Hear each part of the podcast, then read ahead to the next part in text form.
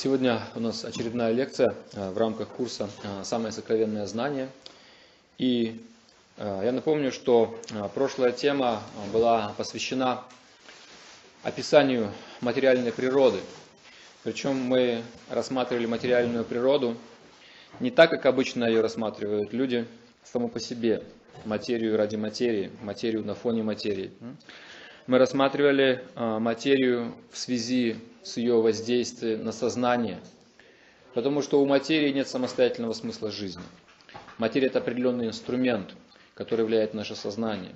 И правильно понять материю, на самом деле, можно только изучая ее на фоне духа. Точно так же, как понять какой-то предмет можно только в свете. На фоне светлого можно понять какой-то предмет. Подобно этому материальную природу, которая темна по своей, по своей сути, ее можно понять только на фоне света сознания. Итак, мы говорили о материи э, в трех основных ее проявлениях, три основных качества. Благость, страсть, невежество, или три гуны мы говорили, три таких как бы, невидимых э, вибрации, которые воздействуют определенным образом на наше сознание, перемешиваются между собой, дают большое количество комбинаций, и они создают э, многообразие жизни, они создают многообразие типов людей, восприятий, э, многообразие природы, э, разные вкусы, разные убеждения, э, все что угодно, разные цвета, разные типы пищи, э, музыки, вибрации, чего хотите. Это все анализируется по э, трем качествам, по трем гунам материальной природы. Это была прошлая наша тема. И сегодняшняя тема логически выходит из этого. Она называется карма и реинкарнация. И э, карма и реинкарнация это как раз результат взаимодействия живого существа или души с этими тремя качествами материальной природы, с тремя гунами. А, слово карма а, сейчас достаточно часто употребляется, потому что есть разные а, книги, разные монографии. Вот, люди Запада в основном знают идею кармы из писаний западных людей, допустим, известные книги Лазарева «Диагностика кармы». Многие люди, так сказать, из западного мира, из Америки, из Европы пишут какие-то свои книги тоже по карме, по всем этим вещам. Но особенность такова, что само понятие кармы – это термин, взятый из вед. Поэтому, если мы хотим разобраться в том, что такое карма, то э, необходимо получать э, само объяснение из первого источника.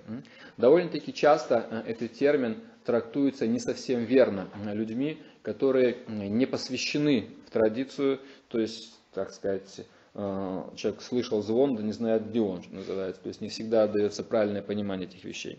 И сегодня мы будем рассматривать э, карму именно на основе первоисточников. Что говорят э, об этом, собственно говоря, веды, литература, откуда этот термин и берет свое начало. Само название слова карма происходит от корня санскритского, санскрит это язык, на котором записаны веды, корень крия. Крия обозначает творить. Отсюда происходит английское слово э, create, творить или creation, творение. По-русски даже говорят креативный, творческий, созидательный. То есть крия это есть э, корень. И отсюда уже по определенным особенностям фонетическим изменения э, санскрита крия, карма происходит само это слово. Итак, слово карма буквально означает просто действовать, творить, создавать что-то. То есть у этого корня изначально нет никакого негативного подтекста. То есть сейчас люди во многом понимают карму как нечто негативное. Мы рассмотрим разнообразные виды кармы. Есть негативная карма, есть позитивная карма. Есть карма, вообще духовная деятельность, тоже, тоже называется этим словом карма. То есть это очень-очень широкое понятие, и сегодня мы рассмотрим его разнообразные э, аспекты. Э, также э, слово карма люди понимают в значении судьба или какое-то последствие возмездие. Вот, например, говорят такое слово кара, кара Божия или какая-то еще кара, то есть тоже похоже на карму, э, довольно сходное происхождение. А в христианстве э, это слово не очень любят карма, но пользуются термином, допустим, возмездие, которое по сути своей является тем же самым, когда человек что-то делает какие-то действия, к нему приходит какое-то возмездие. Но опять же у этого слова возмездие какой-то немножко негативный подтекст. Вот. Э, и сегодня мы будем рассматривать вот разные аспекты. Э, слово карма многими воспринимается на уровне как бы, верований. Люди говорят, вот ты веришь в карму или не веришь в карму. Но в действительности э, карма это не предмет верования. Карма это закон. Закон кармы. И закон это то, что повторяется постоянно, это то, что наблюдается, то, что можно э, видеть. Поэтому карма фактически является основным законом материального мира. И в строгом смысле слова закон кармы – это просто закон причинно-следственной связи. И поскольку в этом мире у всех событий, у любых вещей есть какая-то причина, а та причина является следствием какой-то еще более глубокой причины, а та причина глубокая является следствием еще какой-то более глубокой причины, то есть мы видим, что в мире существует только причинно-следственная связь, и больше ничего не существует. И э, только в том случае, когда человек не видит это причина следствия, когда какое-то звено выпадает, допустим, и он не может связать события, он говорит, ну это какая-то вера, я должен поверить в эти. Ну, но а, законы бывают как бы такие очевидные, наблюдаемые, грубые законы, есть более тонкие закономерности. Но в этом мире все движется по законам. Как вот мы наблюдаем физические законы, точно так же есть более тонкие законы. Законы морали, законы общественного развития, также есть э, духовные законы. Все, все устроено на законах в этом мире. И поэтому мы постараемся а, понять э, закон кармы э, и как он проявляется вовне, и рассмотреть его и механизм изнутри, откуда вообще берется сама эта карма. А, на более грубом уровне, на физическом уровне закон кармы проявляется, допустим, как третий закон Ньютона. Сила действия равна силе противодействия. Это несложно понять, это вещи наблюдаемые физически. На более тонком уровне, на уровне морали, допустим, закон кармы или закон причинно-следственной связи а, проявляется в таких пословицах, мы знаем, что посеешь, что и пожнешь. Вот причина, посадил, допустим, семя какого-то растения, потом следствие, выросли плоды. Именно это и не что-то другое око за око, зуб за зуб. Вот такие вот э, выражения на бытовом уровне показывают эту причинно-следственную связь, просто разные проявления этого э, закона кармы.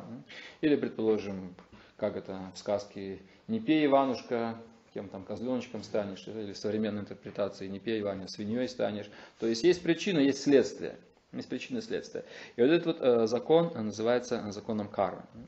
Теперь э, мы должны понять как бы, основы, откуда же, почему так получается, что наши действия несут последствия. Кто так устроил, почему так существует. Для того, чтобы совершить э, любую деятельность, то есть любую карму, любую работу, для этого нужна определенная энергия. Если мы посмотрим физику, в учебнике физики 5 класса написано, что энергия – это способность совершить работу. То есть для того, чтобы совершить работу или карму, нам нужна какая-то энергия. И вот в этом ключевом звене, сейчас вы увидите, как раз э, кроется правильное понимание вот этой вот энергии или закона кармы. Итак, для того, чтобы совершить работу, нужно иметь энергию. Теперь вопрос. Откуда мы для деятельности берем энергию? Для любой деятельности. Умственной деятельности, физической деятельности. Откуда мы вообще говоря берем энергию? Обычный ответ такой. Мы берем энергию из внешней среды. Допустим, мы получаем а, энергию из воздуха, мы получаем энергию из воды, а, из пищи. Вот это разнообразная энергия. Есть грубые формы энергии, есть тонкие формы энергии. То есть совершенно очевидно, что энергия берется откуда-то извне. Откуда-то извне. То есть это не наше что-то. Мы берем откуда. Итак, взяв откуда-то некую энергию, не зная, откуда мы ее взяли, мы тратим ее по своему собственному усмотрению. То есть начинается закон кармы или наша ответственность за действие с того, что мы хронически не понимаем, откуда берется энергия. Я говорю, энергия берется из воздуха, из воды, из пищи. Достаточно. Следующий вопрос. Как эта энергия попала в воздух, в воду, в пищу? Она там была или что? Это как бы просто такой закон, что в природе есть энергия. Да, если мы материалисты, мы скажем, да, в природе какая-то есть энергия. Эта энергия бесхозна. Но если в мире есть законы, и энергия движется по каким-то определенным законам, то значит какой-то хозяин существует. И поскольку мы рассматриваем карму на основе вет, то один из главных э, постулатов вет это то, что э, у энергии есть хозяин. Интересно, что люди не прочь установить господство над энергиями в промежуточной форме. Допустим, Земля никому не принадлежит. Какой-нибудь первооткрыватель открыл какое-то место, никому не принадлежит, никого не видно, никто не претендует, ну, моя будет земля. Все, он городил себе кусок. И теперь ресурсы этой земли, допустим, вода, какие-то полезные ископаемые, что-то еще, растения, лес, уголь, нефть, которую он нашел на этой земле, он говорит, это мое. это мое, он теперь другим за деньги это дает. То есть человек как бы не против установить господство над энергией для себя в промежуточной фазе. Но ему не приходит в голову, что эта энергия, которая по виду кажется бесхозной, уже кому-то принадлежит. И так это проследить трудно, потому что никто вроде бы не, не заявляет своих прав если мы особенно не читаем священных писаний. А когда человек э, читает священные писания, например, в той же Бхагавадгите, одной из основных ведических писаний, там говорится, что вот эти элементы, земля, вода, огонь, воздух, э, пространство, и даже такие тонкие элементы, как ум, разум, эго, то есть наша мыслительная энергия, э, это, говорится, это энергии Бога. Веданта Сутра говорит, Бог это источник всех энергий. И так сейчас очень важный момент для понимания. Оказывается, у энергии есть источник – личностный источник. И мы создаем карму, начинаем создавать карму по той простой причине, что мы не знаем, что в энергии есть источник. Мы берем его как нечто бесхозное и используем по своему усмотрению. А она уже принадлежит кому-то. Это означает, что мы взяли не свое и потратили как угодно. Простой пример. Если вы где-то работаете и, допустим, получили какие-то деньги в подотчет – вот, и на эти деньги вам нужно что-то, допустим, купить. Вас куда-то послали, говорят, пожалуйста, купите то-то, то-то, то-то, там, какое-то задание. Да? А вы пошли и говорите, да плевать я хотел на все эти наставления, и накупили что-то своего. Потом приходит время финансового отчета, и вы не можете сказать, куда деньги делись. Наступает ответственность. То есть вам дали какую-то определенную сумму, а вы ее потратили не на то, на что она полагалась. И теперь с вас или взыскивают эту сумму, или вас просто выгоняют с работы, или штрафуют, что-то еще, какие-то наступают штрафные санкции. То есть это э, очень простой пример, когда э, хозяин, тот, кому эта энергия принадлежит, он требует какого-то определенного возврата. А если я не могу вернуть, то я попадаю в какую-то трудную ситуацию. Как чем-то иным я должен компенсировать все эти вещи. Так вот, э, вопрос образование кармы – это та же самая идея, только в более широком масштабе. То есть энергия берется изначально из высшего источника. Веды говорят, абсолютная истина, это то, из чего все исходит. То есть Бог – это источник всех энергий.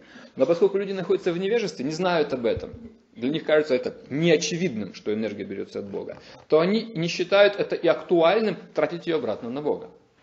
И когда они взяли не свое и потратили Бог знает на что, неизвестно, вот, то вот тут-то и наступает ответственность. Вот этот вот закон ответственности, когда люди тратят энергию не на то, что полагается, это как раз есть начало, первый шаг к созданию этой кармы, которая спутывает нас. И теперь, следующий важный момент для понимания. Поскольку Бог изначально это духовное существо, и энергия в своей основе изначально является духовной, и душа по своей природе тоже духовная, и она активна по своей природе, это означает, что деятельность в чистом виде – это духовная деятельность. Сейчас все заняты деятельностью. Все где-то работают, даже если человек не работает на пенсии, что он делает? Все мы шевелимся, все мы активны. Но сейчас мы занимаемся деятельностью не самого высокого порядка. Мы занимаемся деятельностью порой вынужденной. Ради экономического поддержания, еще чего-то там ради. То есть не всегда наша деятельность проникнута каким-то духовным пониманием поскольку мы находимся в таком приземленном материальном состоянии. Поэтому деятельность наша невысокого порядка. Но а, если говорить а, о том, что живое существо активно по своей природе, и оно духовно по своей природе, изначально душа, то чистый тип деятельности, или, скажем, изначальный прототип всякой деятельности, это деятельность духовная, деятельность, связывающая душу с Богом. Это чистый, чистый вид деятельности. Теперь мы отошли от этих отношений. Мы забыли Бога, ушли сюда в материальный мир, но наша активная природа сохранилась. Нам хочется по-прежнему действовать. Мы не видим Бога, но мы видим других людей. Мы не очаровываемся Богом, очаровываемся кем-то другим. Мужчина полюбил женщину, женщина полюбила мужчину, друг друга все, вот они друг другу как бы помогают, служат, взаимодействуют, они тратят свою энергию на другие вещи. И получается, что э, энергия, которая пришла к нам изначально э, свыше, теперь она туда не возвращается. Мы взяли у него, но ему не вернули. То есть э, веды говорят о том, что э, энергия может по-разному циркулировать. То есть представьте себе, что э, как бы Бог наверху, мы внизу, вот здесь, скажем, вот два, положения. Он дает нам сверху энергию определенную, стрелочка вниз от него пошла. Мы ее получили, и раз мы от него получили, мы должны, по идее, ему же ее отдать, посвятить, обогатить ее как бы своим каким-то творческим потенциалом, какое-то, так сказать, посвящение, и ему она возвращается. Это называется правильное взаимоотношение. Как игра, допустим, вы играете э, в бадминтон на что-то, вам подача, вы подача или теннис, туда, сюда, это называется игра. А если, предположим, вы получили от кого-то подачу и куда-то в сторону, уже игры не выходит. Уже что-то не то получается.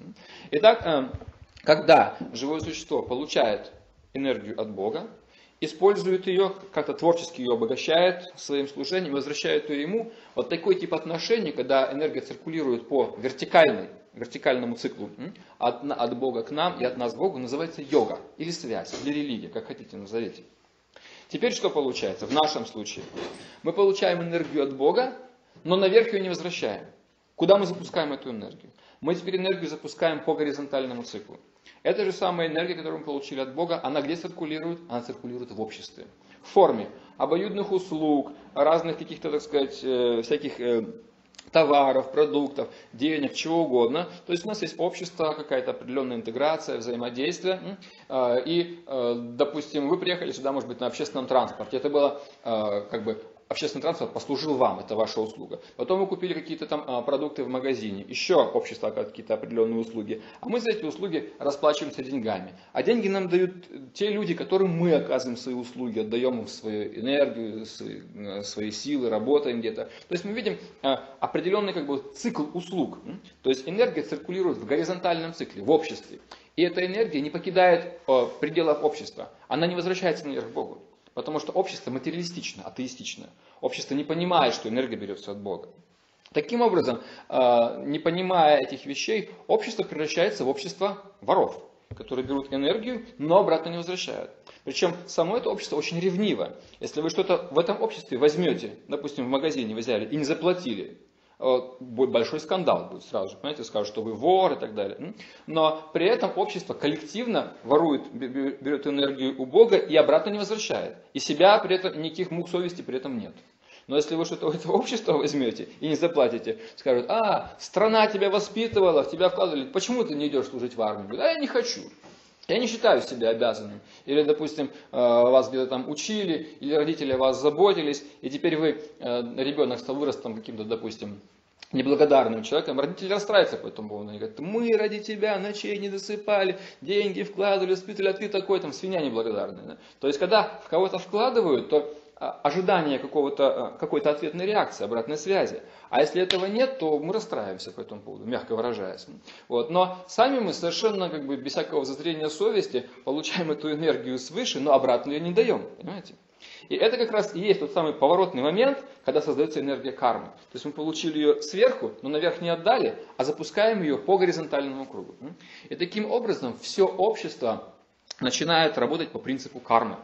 И этот маховик кармы раскручивается все больше и больше, затягивается все туже и туже. В конце концов, жизнь становится не в проворот невозможно, люди говорят, очень трудно жить. Вот и начинается какая-то борьба, или начинаются какие-то кризисы. То есть эта карма начинает настигать людей уже через какие-то а, эпидемии, а, войны, экономические кризисы, экологические кризисы, политические, всякие разные. Но по сути своей все эти кризисы есть проявление одного кризиса, духовного кризиса. То есть непонимание того, что существует высший источник всех энергий, Бог, и для того, чтобы просто мне шевельнуть рукой или ногой, и чтобы что-то помыслить, нужна энергия. И эта энергия берется не от меня, эта энергия берется от Бога. И поэтому она должна быть возвращена Ему. Если я этого не делаю, вот оно начало, когда я начинаю раскручивать маховик кармы. Вот. Итак, а, мы не можем понять карму по-настоящему глубоко и серьезно, если мы не принимаем идею Бога, который является источником энергии, потому что карма создается на энергии. Ведь как сама материальная природа может меня наказать? Сама материальная природа, если у меня нет никакого разума. Каким образом материальная природа столь точно реагирует на мои действия? Допустим, если вы приходите на рынок и что-то там покупаете, вы говорите, мне килограмм яблок. И вот продавец собирает этот килограмм яблок в мешочек, в кулек, ставит на, на весы, и стрелка там что-то показывает. Но ведь весы сами не могут отмерить. Весы, как бы, стрелка отклоняется, но весы не могут нам сказать, с вас 40 э, рублей, допустим. Это же говорит продавец. То есть а, весы это просто инструмент в руках продавца, который говорит, вы взяли яблок килограмм, с вас полагается 30 или 40 рублей, допустим. Да? Вот. То есть живая личность оперирует этим механизмом. Точно так же, когда, предположим, человеку приходит э, какое-то наказание или наоборот э, какое-то вознаграждение, какая-то удача, то э, где вот этот вот разум, который в точности учел наши вклады мои, допустим, негативные действия или мои позитивные действия, и отмерил мне наказание или награду в точности ровно столько. Весы могут взвесить, но они не могут мне сказать, что с тебя столько-то. Понимаете? Вот. То есть должна быть живая личность, которая через этот механизм а, от нас что-то, так сказать, или берет, или наоборот нам что-то дает, вознаграждая через материальный мир. Итак, а, невозможно понять вот этот вот закон причинно-следственной связи, или этот вот взаимозачетов, как бы взаиморасчетов, если мы не примем существование вот этого разумного а, источника энергии, который контролирует этот баланс. Сколько ты забрал, столько ты должен восполнить. Энергия потрачена, энергия должна быть восстановлена. Такой закон. Ты взял что-то в магазине, сколько стоит? 50 рублей, отдай. Если ты не отдал, сразу беспокойство начинается. Почему ты не отдал? То есть у людей как бы в голове есть такое понимание, что энергия потрачена, ты должен как-то ее восстановить. Но на, в больших масштабах своей жизни, в масштабах Земли, космоса мы не принимаем. Та же самая логика, все то же самое, только в более широких масштабах. Однако, поскольку у людей узкое мышление, то э, им не хватает широты сознания вот эти все вещи осознавать э, в, более широких, э, в более широком масштабе. Итак, э, когда э, мы э, тратим э, энергию, э, свою деятельность посвящаем как бы, служению Богу, обогащаем ее своим творческим каким-то э, импульсом, э, своим пониманием э, и возвращаем ее ему, эта деятельность не связывает нас с законом кармы, потому что мы как бы вот этим вот своим актом посвящения или предложения, жертвы определенной, вот мы признаем существование хозяина и все, так сказать, это и есть наша оплата, чтобы мы не теряли этого сознания Бога, это самое главное. Ему не нужны какие-то там деньги, что-то еще, прочие вещи. Вот, это все, как бы, ему важно наше как бы, понимание правильное. Так вот, а, когда человек начинает действовать в таком вот знании, то теперь эта энергия не связывает его. Он получается как бы в мире, но не от мира сего. Как вот, предположим, э, гусь в воде, но он не промокает. Или лотос растет из воды, но водой не, не оскверняется, потому что поверхность э, этого лотоса покрыта такой особой пленочкой, что он не промокает. Точно так же человек, который обладает этим вот э, знанием, он, находясь в материальном мире, фактически свободен от главного закона материального мира, от закона кармы. Точно так же, как, предположим, а, космонавты, есть какие-то особенные специальные камеры, где достигается состояние антигравитации. То есть на всех гравитация действует, а для того, чтобы тренироваться вот это вот в состоянии невесомости, они обучаются. Вот, существуют специальные камеры, где на небольшом очень участке достигается состояние антигравитации. То есть на всех закон действует, на него не действует.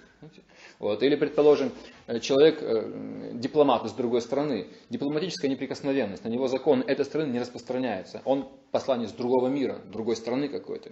Так вот, когда человек понял этот главный закон, что э, у, энергии есть источник, и единственный способ быть не связанным, вот эта энергия кармы, это жизнь свою превратить в служение Богу. Все, он живет в материальном мире, но неприкосновенен, э, закон кармы не действует на него. То есть он как бы, иммунитет у него такой, дипломатическая неприкосновенность, потому что он по, по, по правильному закону действует.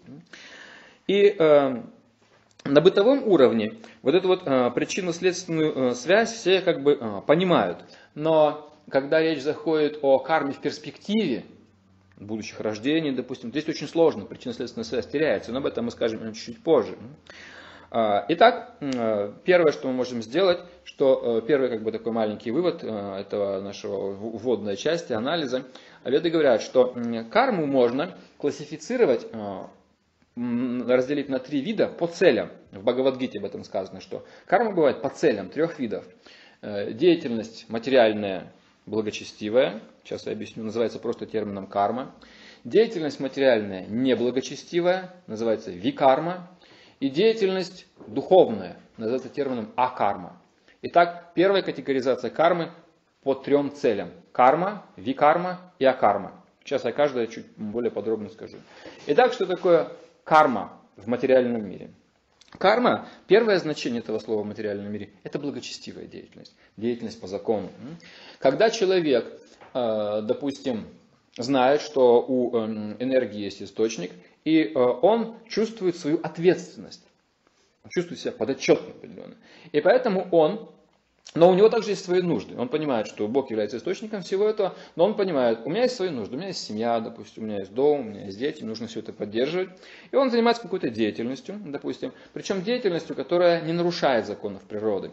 В ведическом обществе э, не, поощрялись такие вещи, как, допустим, какое-то убийство животных, какие-то скотобойни или, или там выпуск, э, допустим, каких-то алкогольных изделий. Хотя это было всегда. Это было всегда. Всегда были люди какие-то, которым хотелось э, потреблять мясо, всегда были какие-то люди, у которых был вкус э, к этим всем интоксикациям и так далее. Вот. И кто-то это снабжал. Всегда. То есть в каком-то проценте всегда в обществе есть такие люди. Но, но эта деятельность в целом не поощрялась. А общество было в целом благочестиво. То есть это обозначает, что они осознавали Бога, но э, далеко не все хотели э, как бы полностью стать слугами Бога вернуться в духовный мир, такой задачи, может быть, не было у всех людей. Но по меньшей мере они признавали этот закон.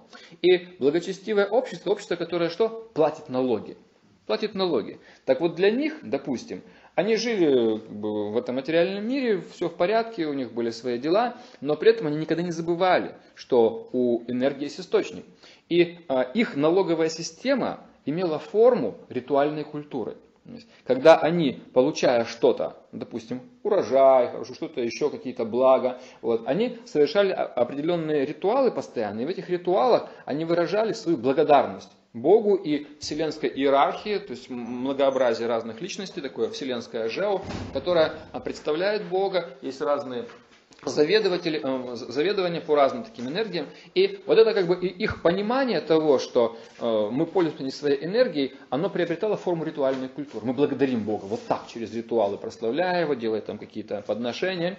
Вот. Э, это называется просто карма. То есть человек и вроде бы для себя э, что-то делает, это связывает его, это оставляет его в материальном мире. Но это хорошая карма, поскольку человек помнит о Боге.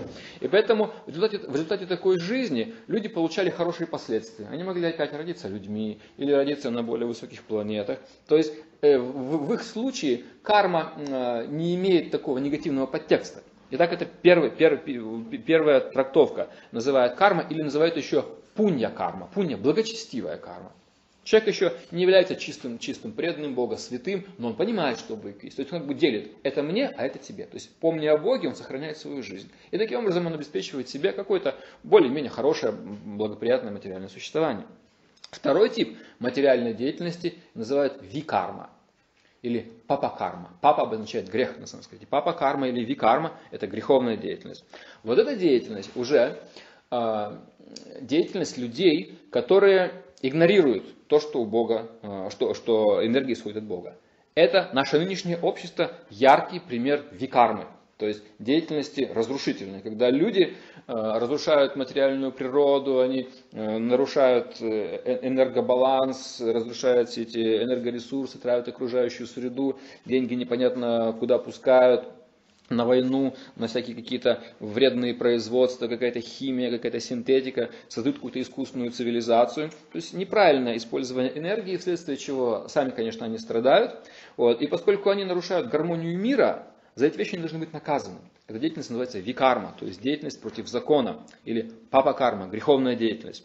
Каковы последствия такой деятельности? Вследствие такой деятельности эти живые существа лишаются свободы или хотя бы части свободы они лишаются в следующей жизни, попадая в какие-то животные формы, которые сковывают их свободу, когда у них ограниченная возможность действовать, уже употреблять, э, злоупотреблять энергией. Животное не может создать какую-нибудь химическую вредную промышленность, человек может. Знаете? И поэтому у него отбирается разум на время у такого человека, он помещается в какую-то среду, где он не может злоупотребить своей свободой, где они как бы четко, так сказать, контролируются материальной природой, живые существа, инстинктом и так далее. Итак, а, викарма – это второй тип э, кармы по цели. То есть люди напрочь забыли о Боге, и главная цель наслаждения своих собственных чувств, и им совершенно нет дела там, до каких-то законов, до какого-то понимания. Их эгоизм перекрывает всякое чувство долга, всякий разум, они так вот действуют, все гребут под себя, потребление такое. Это вариант викармы. А, третий вариант по цели, а-карма, как я сказал. А-карма, аффикс А, буква А перед словом, в санскрите обозначает отрицание. То есть А-карма обозначает буквально деятельность, которая не имеет никаких материальных последствий. Ни хороших, ни плохих. Ни хороших, ни плохих. Эта деятельность является прерогативой тех людей, которые, хотя понимают, что можно жить в этом мире благочестиво, делясь с Богом, признавая, да, спасибо Господи за, так сказать, твой дар, ну вот это тебе, а это мне, это личности, у которых очень высокая мотивация, которые хотят вернуться к Богу прямиком. И поэтому они э, всю свою жизнь превращают в жертву в служение Богу. Полностью все, как бы у них нет никакого эгоизма. Такие люди встречаются крайне редко. Их называют чистыми святыми людьми. То есть всякое их действие э, это, так сказать, жертва. Говорится, что они даже предлагают в качестве жертвы выдыхаемый воздух. То есть они понимают, что я не могу без Бога даже вдохнуть. Ну, и этот свой выдох они предлагают как жертву. В Бхагавадгите прямо так и написано. То есть это редкий случай, в этом мире не встречается. Но такой тип деятельности является основой и деятельностью большинства в духовной реальности. В духовном мире там все так действуют. То есть Бог и освобожденные души, которые вокруг Него, они все в таком сознании находятся. То есть они Э, настолько любят его, что э, в этом, как бы, под воздействием этого импульса любви, они все, так сказать, свою деятельность отдают ему, посвящают ему, но не теряют ничего, поскольку они часть его. Механизм как бы, вот этого вот взаимодействия, не скудеет рука дающего. Они отдают и тут же получают, и отдают, и получают. Это вот э, в состоянии такого всевозрастающего духовного блаженства деятельность протекает. Но это деятельность чисто в духовном мире. А в материальном мире вот такие личности встречаются крайне-крайне редко как вот какие-то самородки, бриллианты бывают, знаете, там показывают, там несколько килограмм, у, редко, обычно, обычно какой-то песок, мелочь какая-то, а тут такие вот. То есть это святые люди, которые крайне редко встречаются. Их деятельность, а карма, они совершают деятельность, она их вообще не связывает. Итак, по целям. Карма, викарма, акарма. Деятельность благочестивая материальная, деятельность неблагочестивая материальная и деятельность духовная, чистая, которая не связывает э, душу вообще никакими материальными э, последствиями. А, и Э, как я сказал, правильно невозможно э, понять карму, если мы не признаем того, что есть источник. Вот Бог источник всего, от него исходят души, живые существа, от него исходит материя. Вот. И когда живое существо, там как бы одна э, вершина треугольника и вторая вершина треугольника, материя, они смешиваются между собой, когда живые существа игнорируют то, что у энергии есть источник, вот я есть сознание, вот есть материя, я просто материю потребляю, вот, и совершенно игнорирую, что у материи у меня есть источник, тогда наступает отношение кармы. То есть, когда люди не понимают, что есть источник и, и, и у души, и материи. Вот. Но когда а люди понимают, что э, у души и у материи есть источник, тогда они смотрят на материю в связи с Богом. Они понимают, что с материей нужно очень осторожно обращаться, иначе эта материя свяжет меня последствиями. Не сама по себе, а потому что она является инструментом в руках Бога. И э, закон кармы в этом мире нужен для чего? Он нужен для того, чтобы исправить нашу вот эту вот а, порочную потребительскую философию жизни и для того, чтобы мы в конце концов поняли, что у всего есть хозяин. И, в общем-то, этот закон кармы, он э, не нарушает нашей свободы воли. Вот, э, потому что, в общем-то, мы можем выбрать все, что угодно. Мы можем совершить любое действие, сделать любой выбор. Но, когда мы выбрали определенное действие, совершили, у нас есть свобода выбрать любое действие. Последствия мы уже выбирать не можем. Потому что к каждому конкретному действию привязано конкретное последствие. Есть такая пословица, что если вы взяли палку за один конец и подняли ее, то вы одновременно подняли и второй конец. Потому что один конец присоединен ко второму. Если вы подняли один, значит вы подняли второй. То есть смысл в том, что если вы совершили вот такое действие, значит этим проявили свою свободу. Проявив свободу в действии, вы уже выбрали предопределенность, потому что к этому действию привязан вот такой тип последствий, никакой другой. Как в каком в уголовном кодексе, допустим. Преступление такое-то, статья такая-то. Вот такой тип наказания. Вы, вы можете совершить все, что угодно. Ну а теперь последствия выбирать не можете, потому что за конкретный тип действия уже а, какое-то конкретное а, существует э, наказание, допустим. И интуитивно люди понимают вот эту причинно-следственную связь, они могут не пользоваться обязательно словом карма, но эту связь они понимают. Как они понимают ее? Когда с человеком что-то происходит, он восклицает, о Господи, за что мне это? То есть какое-то понимание, что есть за что-то. Но человек не всегда видит причину, не всегда видит причину. Поэтому у него как бы такого ясного понимания нет. Э, закон кармы очень хорошо объясняет нам, почему с хорошими людьми происходят плохие вещи. Э, буквально лет 10 назад э, в Америке вышла книга с таким названием «Почему с хорошими людьми происходят плохие вещи». Автором этой книги был один христианский проповедник, пастор, В его жизни произошла большая трагедия. У него умер ребенок в 10-летнем возрасте, умер от старости. Болезнь такая есть, когда человек очень быстро начинает стариться. Это было для него чем-то совершенно непостижимым. И поскольку он был человеком, как бы сказать, мыслящим, верующим в Бога, он пытался эту проблему понять, почему же так произошло. Или Бог несправедлив, или Бог не всесилен, или что, как. Он пытался все эти вещи понять. И в конце концов вывод его был таков, что э, Бог, конечно, добр, он, конечно, хорош, но похоже на то, что он не всесилен. Это был его вывод. Поскольку у него не было ясного понимания Э, вот этого э, закона кармы, он решил, что в этом мире есть какие-то еще силы, какие-то силы зла, которые превосходят э, силы Бога, и вот по этой причине случилась значит, такая вот неудачная, неудачная ситуация, что вот мой сын умер, и я теперь страдаю. Вот, то есть вывод таков, что Бог, конечно, какое-то участие принимает, но, видимо, есть какой-то у него конкурент. Ну, в христианстве это просто объясняется, то есть есть дьявол, есть какие-то там темные духи, силы, которые вмешиваются. Вот, и похоже на то, что даже Бог не всегда может живое существо защитить. По меньшей мере, это было, я не знаю, не уверен в том, что такова ли христианская доктрина или нет, но у него это так звучало, так это звучало. Вот, и поэтому вывод его был таков, что все-таки э, Бог не может в полной мере нас защитить, и поэтому иногда происходят вот такие вот какие-то вещи. Очень трудно без понимания закона кармы понять, э, почему, допустим, э, один человек ребенок рождается в богатой семье, он здоров, счастлив, у него все возможности сразу же детства, а другой э, больной в бедной семье, лишен сразу многих возможностей, очень узкий у него спектр э, возможностей в жизни. По идее, если так вот подумать, что Бог справедлив, да, то это значит, что всем должны быть даны равные возможности. Человек может, допустим, Потом их по своей глупости уже загубить. Спит, а что-то еще, ну это ладно, потом, когда он уже разумный. А по идее старт должен быть для всех. Посмотрите, как на старте, да, спортсмены, они все в одной линии стоят. Все в одной. Как бы считается, что у каждого возможности одинаковые. В этом условии соревнования. Изначальные условия для всех одинаковые. Теперь уже ты можешь. Но здесь мы видим в мире, что как бы даже с самого начала не у всех одинаковые условия. Почему так, а? если Бог справедлив? То есть, если мы не принимаем идею предсуществование, что наша нынешняя жизнь, это не просто как бы вот первая причина, из которой, в которой мы уже там какие-то следствия свои делаем, а что наша нынешняя жизнь это следствие предыдущего, а предыдущее было причиной. А на том уровне причина – это следствие еще предыдущего чего-то. То есть должно быть понимание иерархии причинности, что на всю глубину мы должны анализировать эту всю ситуацию.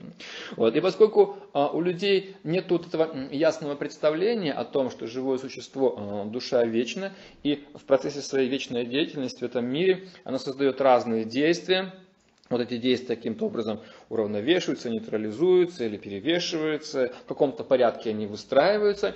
И так формируется судьба человека. Что, допустим, у кого-то говорит, было тяжелое детство, да? а потом вышел в люди. А у кого-то наоборот, было такое легкое детство, что он избаловался, а потом вообще деградировал, спился и все. То есть разная конфигурация судьбы бывает.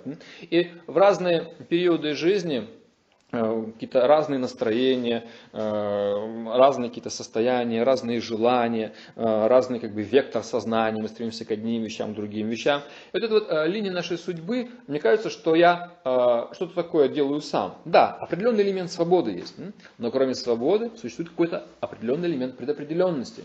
Мы можем, с одной стороны, считать, что мы можем делать все, что угодно. С другой стороны, если мы попытаемся вот так вот резко, принципиально и полностью изменить свою судьбу, мы увидим, что какие-то ограничения есть. Да? Допустим, мы не можем взять и э, легкоатлета превратить в тяжелоатлета. Не та фактура, понимаете, он такой легкий, тоненький, бегает как ветер. А чтобы штанги тягать, нужно другое. Понимаете?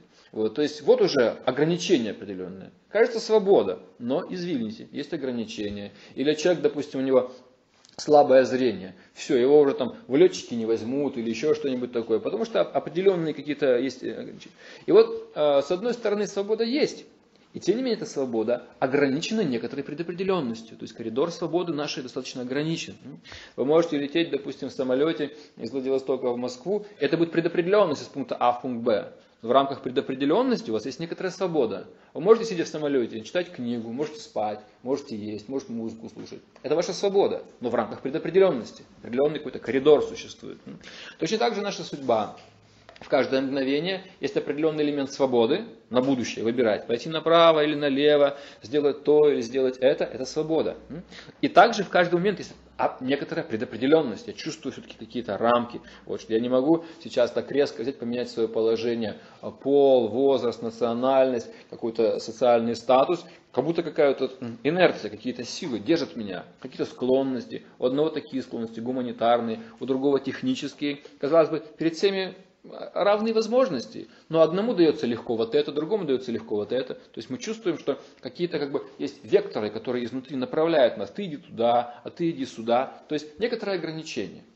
А если человек принимает это ограничение, он чувствует себя легко в жизни. А если человек сопротивляется этому, он чувствует, что как бы его свобода ограничена чем-то, он начинает бунтовать против судьбы, там, пытается переделать свою природу и усложняет свою жизнь. А, итак, карма может нас, с одной стороны, деятельность связывать, с другой стороны, может нас освобождать. А, Веда приводит такой интересный пример. Гусеница, шелкопряд, она значит, э, вырабатывает какую-то слюну или там в брюшке что-то такое, какую-то вязкую субстанцию. Вот, и э, эту вязкую субстанцию, слюну, как, как паутинку такую, вытягивает у себя из брюшка и сама себя ей окутывает. И в конце концов она оказывается пойманной в кокон сама. И потом через какое-то время, значит, там что-то уже вылупляется бабочка оттуда. Вот такая очевидная реинкарнация на глазах. Было ползающее существо, стало летающее существо. Вот. Но смысл в том, что она берет энергию из себя самой, как бы, и себя же ограничивает этим коконом. Точно так же живое существо а, получает определенную энергию из внешней среды, от Бога. Потом эта энергия исходит от нас уже в форме каких-то разнообразных идей, импульсов деятельности. И теперь мы, э, если игнорируем полностью Бога, эта энергия из нас исходит, и она же нас связывает, как эта э, паутинка связывает эту вот, э, гусеницу шелкопряда. Наша деятельность может связать нас. Но также э, наша деятельность может нас и освободить. Если в какой-то момент, допустим, я узнал, что у энергии есть источник, и способ освобождения от кармы – это начать направлять энергию на источник. Конечно, с прошлым так сразу разобраться невозможно. Но по меньшей мере уже с нынешнего момента, начиная и на будущее, наша жизнь станет значительно более свободной. Чуть-чуть ниже мы об этом скажем. Если посмотреть по свершившимся фактам сейчас, мы видим вокруг нас большое количество существ. Допустим, когда мы видим неподвижные живые существа, деревья, растения, какие-то цветы, это самые связанные живые существа, связанные собственной кармой. Настолько связаны, что они даже не двигаются, понимаете? Вот цветок стоит в горшке, никуда пойти не может. Жизнь в горшке. У кого-то э, дерево стоит на улице, понимаете? Минус 30 стоит, плюс 30 стоит, никуда уйти не может. Подходят какие-то люди, пишут там какой-нибудь Маша плюс Паша, на нем царапает, ничего не может сказать, понимаете, это дерево. Это обозначает э, настолько э, карма тяжелая живого существа, что оно практически, оно живое. Мы видим, что оно живое, оно цветет, пахнет, дает плоды, есть фильмы, книги, тайная жизнь растений, пока как они реагируют на импульсы разных людей. Видно, что живые существа, у них глаза есть, видно, что деревья, когда растут, они могут обходить препятствия. Конечно, у них не такие, как у нас глаза, но само видение существует, понимаете? А, итак, это живое существо, но оно настолько сковано своей собственной кармой, что не может никуда пойти. Дерево рубит, оно не может сопротивляться, никак не может отбиваться. Итак, это самые связанные живые существа. Полубоги, небожители, это самые свободные существа в этом материальном мире. Поэтому они могут летать, они могут в мгновение ока преодолевать огромные расстояния, обладать большими мистическими способностями, они могут становиться видимыми, могут становиться невидимыми, могут что угодно, творить чудеса всевозможные, материализовать какие-то вещи, в общем, всякие разные. Потому что они обладают наиболее легкой кармой в этом мире. Их э, души покрыты лишь только такой э, слабенькой оболочкой материи, поэтому такие мистические духовные способности души больше всего проявляются у них. И так мы видим на одной э, стороне шкалы наиболее освобожденные существа в этом материальном мире, с другой стороны наиболее связанные. И между ними целая градация живых существ с разной степенью освобожденности.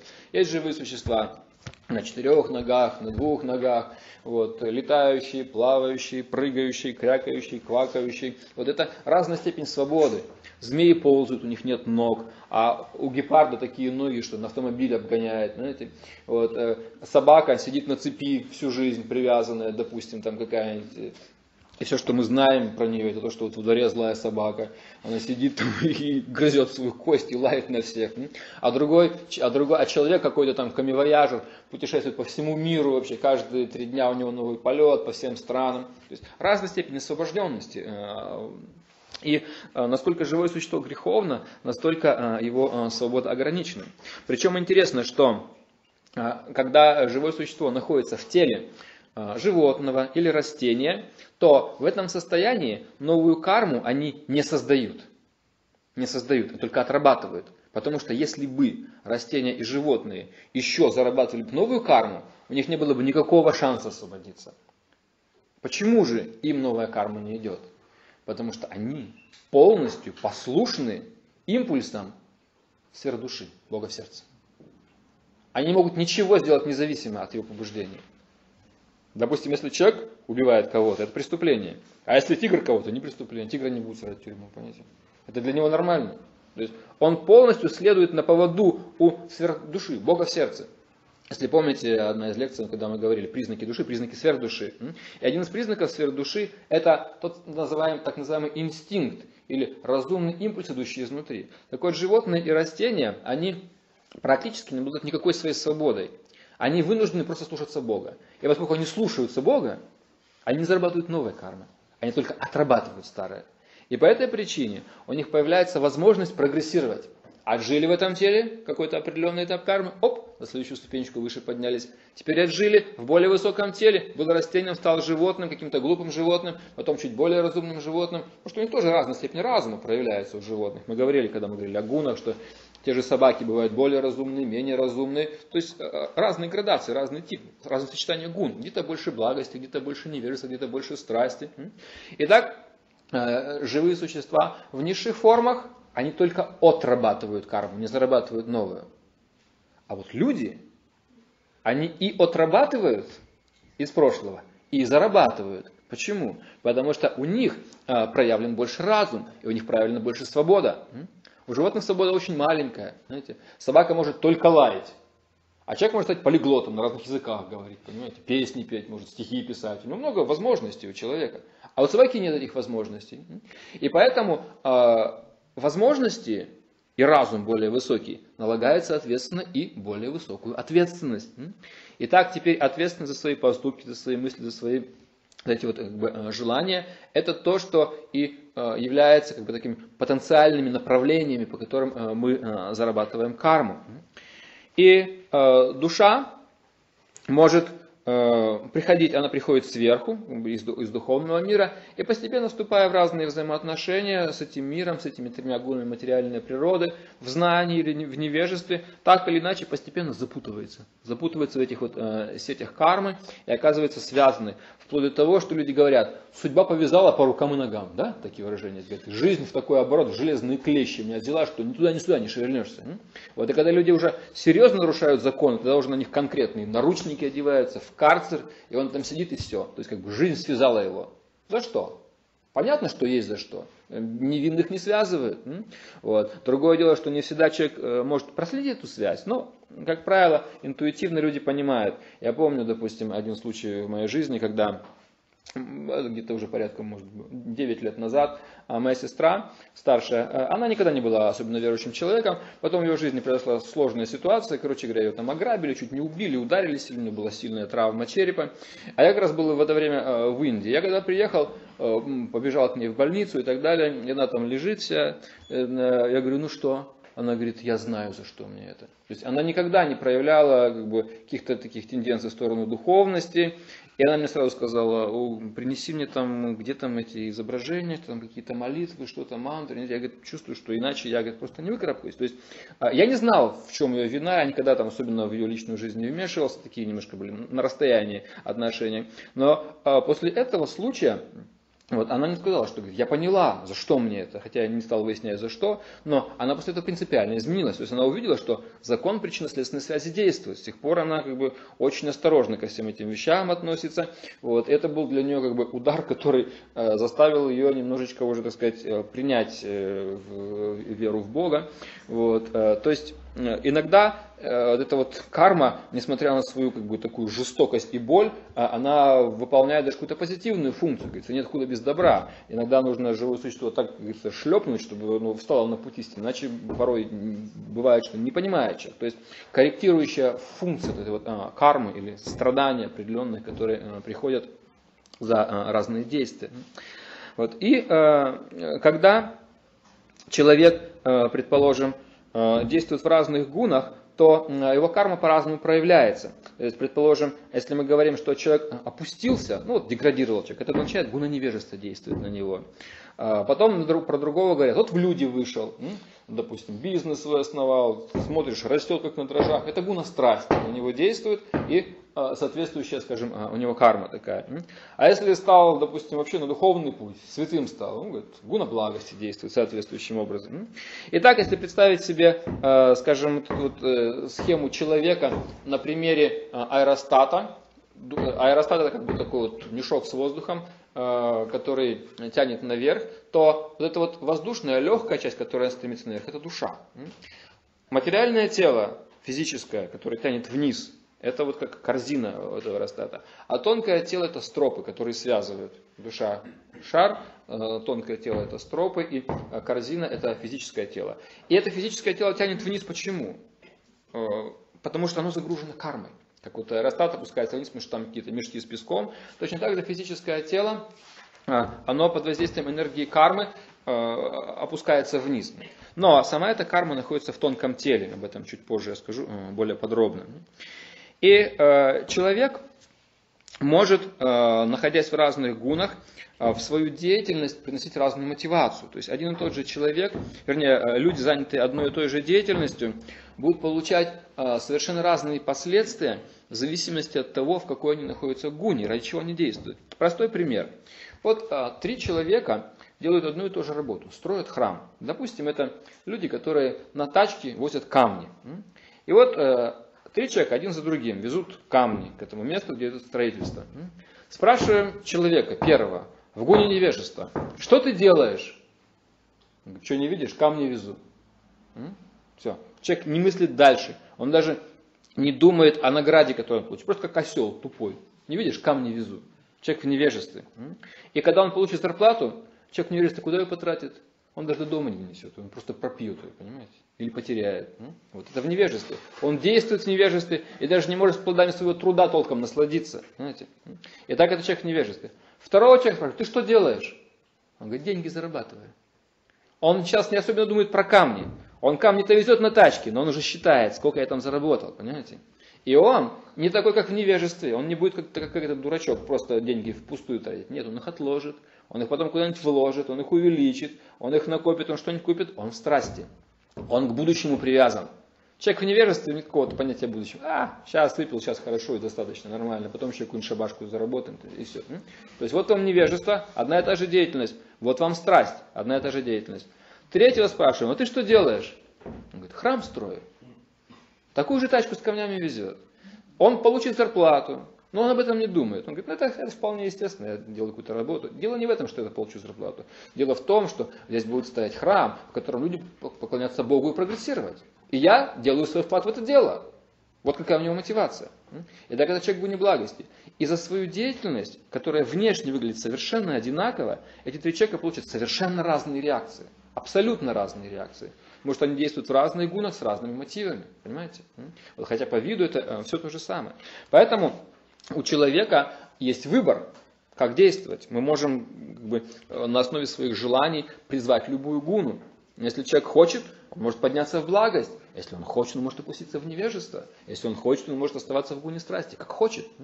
Эти гуны не сами приходят к нам, говорят, давайте-ка мы тебя свяжем, да, страстью или невежеством. Не приходит бутылка водки сама в дом к человеку, понимаете? Это он ее покупает. Или он приглашает какого-нибудь друга своего, да? И не придет сама по себе благость так. Этот человек ищет какого-то общения. Ну где же найти знания, думает он? Где же можно как-то просветиться? Я хочу прогрессировать. И поскольку он ищет этого внутри, Господь сердце говорит, вот иди туда, иди сюда, вот тебе книжка, вот тебе интересные люди, вот тебе такая интересная информация. То есть он ищет этого, благость приходит к нему. Кто хочет страсть, он получает страсть. Кто хочет невежество, он получает свое невежество. То есть мы своими желаниями бы обращаемся, просто хотим, а Бог находится в сердце, Он улавливает наши желания, и Он приводит нас в ту ситуацию, где действуют те гуны, которые наши желания удовлетворят. А нам кажется, о, подфартило, там, туда-сюда попал, того-то встретил. Да? То есть мы не видим как бы, скрытого механизма, который приводит э, нас в ту или иную ситуацию. Итак, э, мы должны понять э, общий закон вот для этих вот мотивов, когда человек строит храм, или он зарабатывает деньги, или он просто себе на бутылку зарабатывает. То есть смысл в том, что когда человек действует э, бескорыстно, или отдавая, то кажется, что он что-то теряет. Ну как? Я взял и отдал, допустим, пожертвовал или кому-то там посвятил. У меня стало меньше, думает он. Но что происходит? Когда человек живет в режиме отдавания, его сознание поднимается.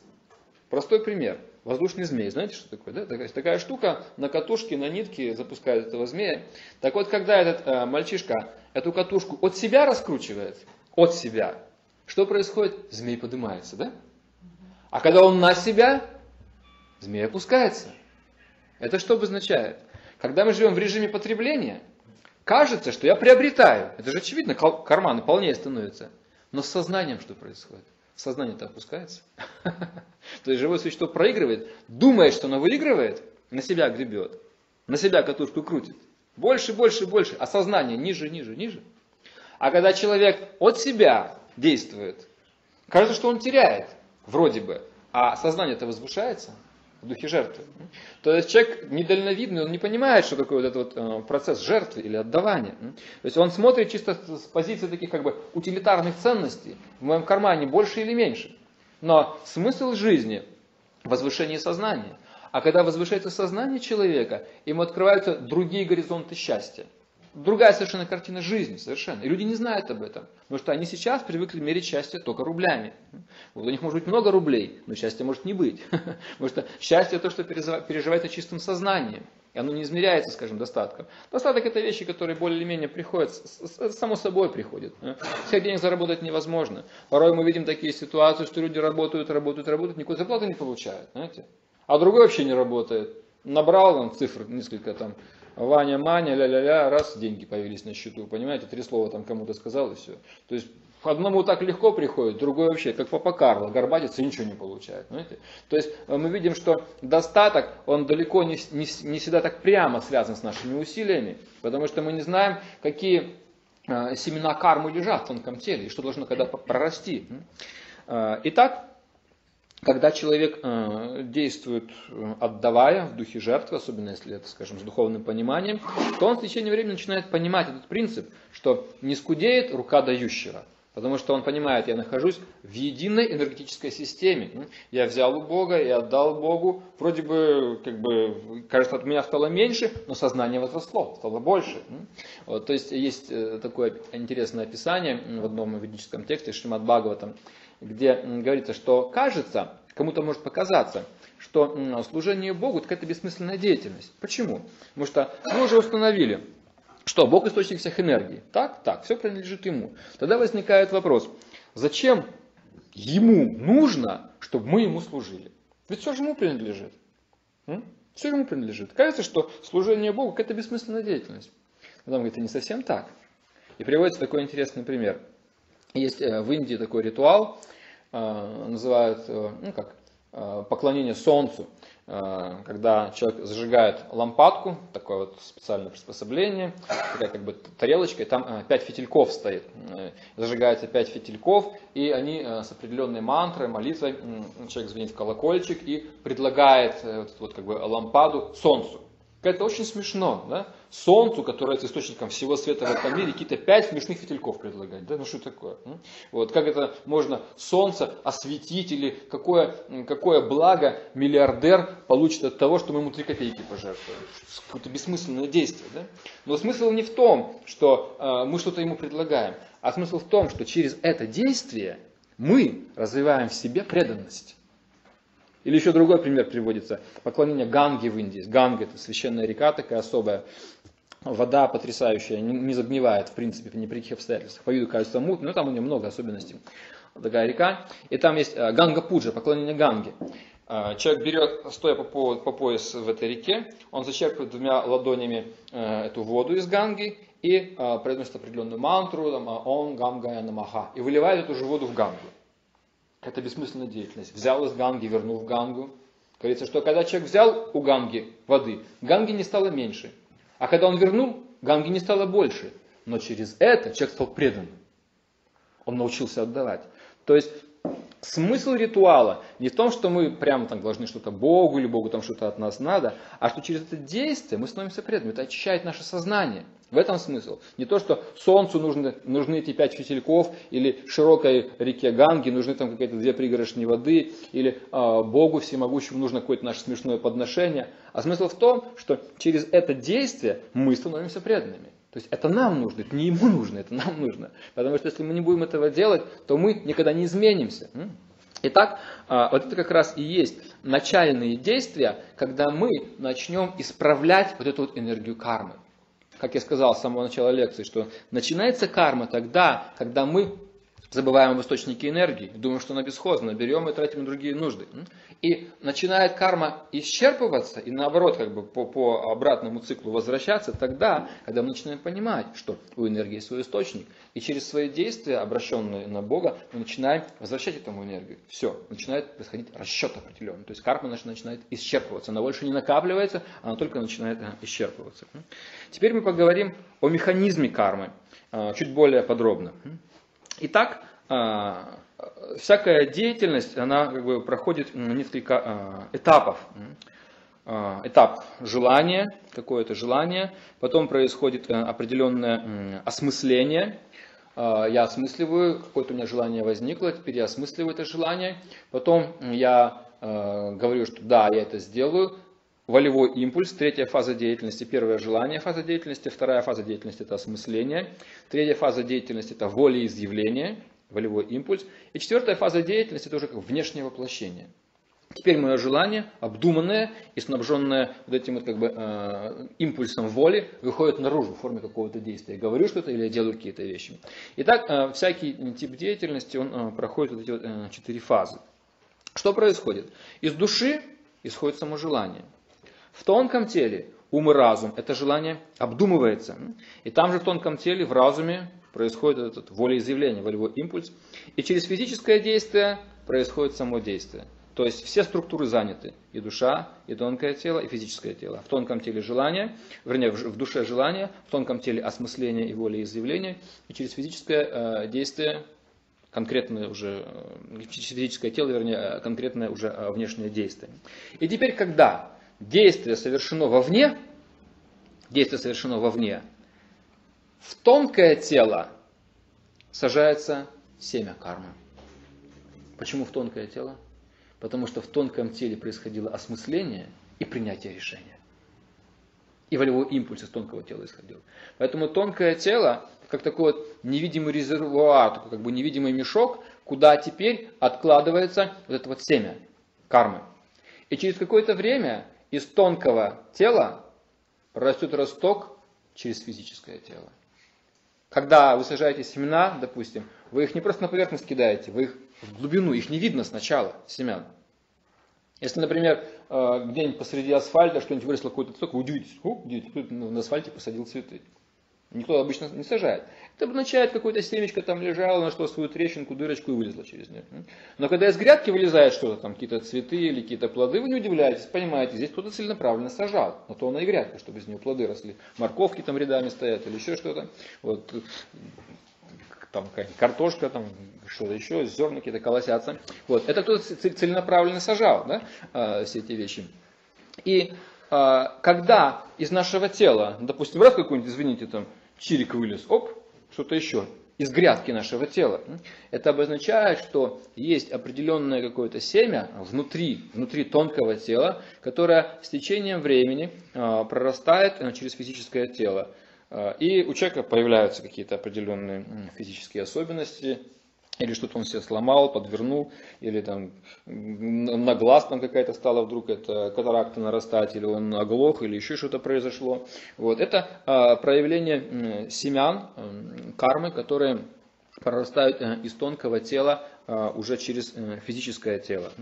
Вот. И а, иногда эти действия или реакции приходят э, очень быстро. Допустим, если вы сунули палец в розетку, это вам не через сто лет реакция придет, прямо сейчас.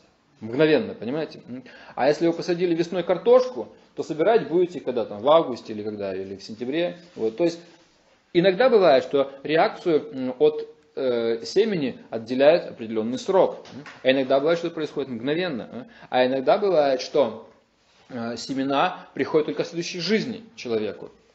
Почему? Э, это уже больше вопрос э, связан с астрологией, потому что э, существуют определенные периоды в жизни человека. И вот, допустим, бывает так, что два человека участвовали в каком-то преступлении, допустим, оба воровали. Один воровал, другой там на шухере смотрел. Одного поймали, другой ушел. Понимаете? Один уже сейчас отрабатывает реакцию. А другого вот не поймали, ну, говорит, ну не повезло. Вот одному повезло, другому не повезло. Вот, потому что сейчас в жизни того, кого не поймали, допустим, благоприятный какой-то период, ему сейчас не полагается наказание. А в жизни того, кого поймали, неблагоприятный. А тому, кого не поймали сейчас, в следующей жизни может прийти какой-то момент, когда не, по непонятной вообще причине человека по какому-то ложному обвинению раз-два и посадили в тюрьму. И он не понимает, в чем дело. Реакция из прошлой жизни пришла. Потому что сейчас у него этот неблагоприятный период пришел. Карма полосатая, определенными разными периодами. И мы видим какой-то, ну, негодяй, очевидный, понимаете, процветает, все знают, что он такой, секой, вор, бандит и так далее. Как из гуся вода. Потому что сейчас у него период, когда он цвет и пахнет, полагается. Реакции придут позже.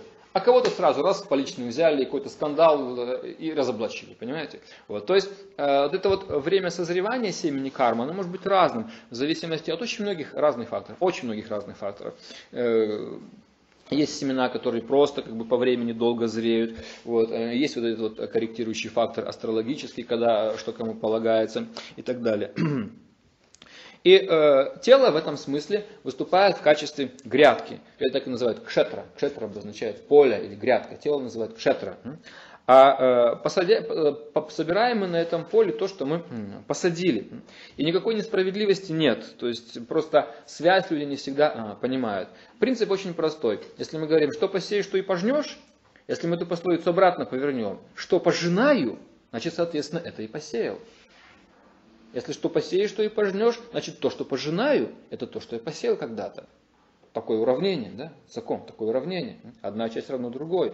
Если я пожинаю сейчас какие-то неблагоприятные плоды в форме, допустим, каких-то проблем со здоровьем, с финансами, с семьей, с чем-то там еще, если я пожинаю эти проблемы, это означает, я их посеял.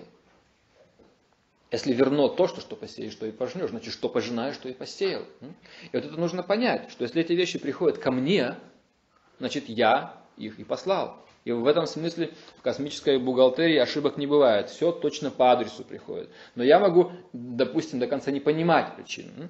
Но не все можно понять. Однако, если мы понимаем в целом э, этот вот э, универсальный закон причинно-следственной связи, космический закон справедливости, то э, то, что непонятно сразу, это будет понято с течением времени, потому что мы понимаем, что э, все, так сказать, контролируется вот этим вот законом, все контролируется э, Богом.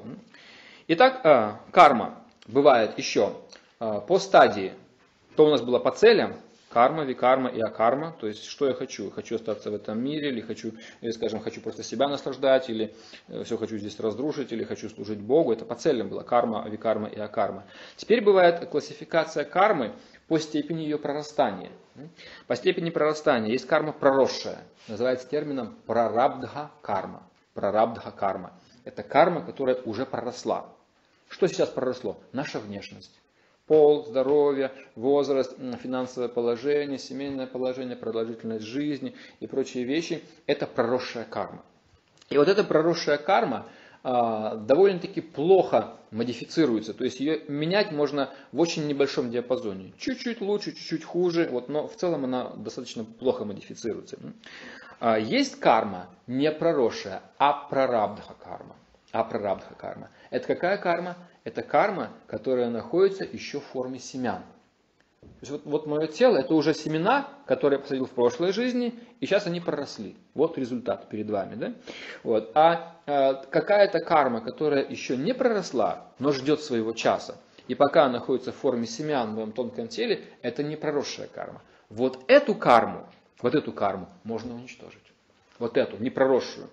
Если вы берете семена и семена бросаете на сковородку, термическая обработка, жарите их, они больше не прорастут. Если вы поджаренное семя решили посадить, оно не даст плодов, понимаете? Все, оно сожжено.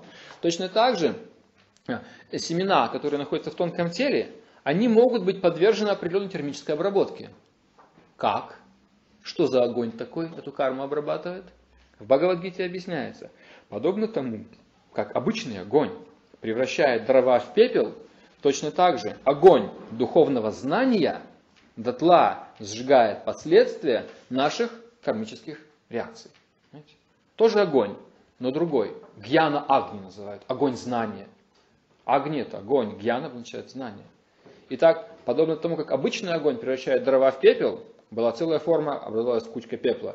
Точно так же огонь духовного знания превращает вот эти вот э, семена нашей кармы тоже в пепел.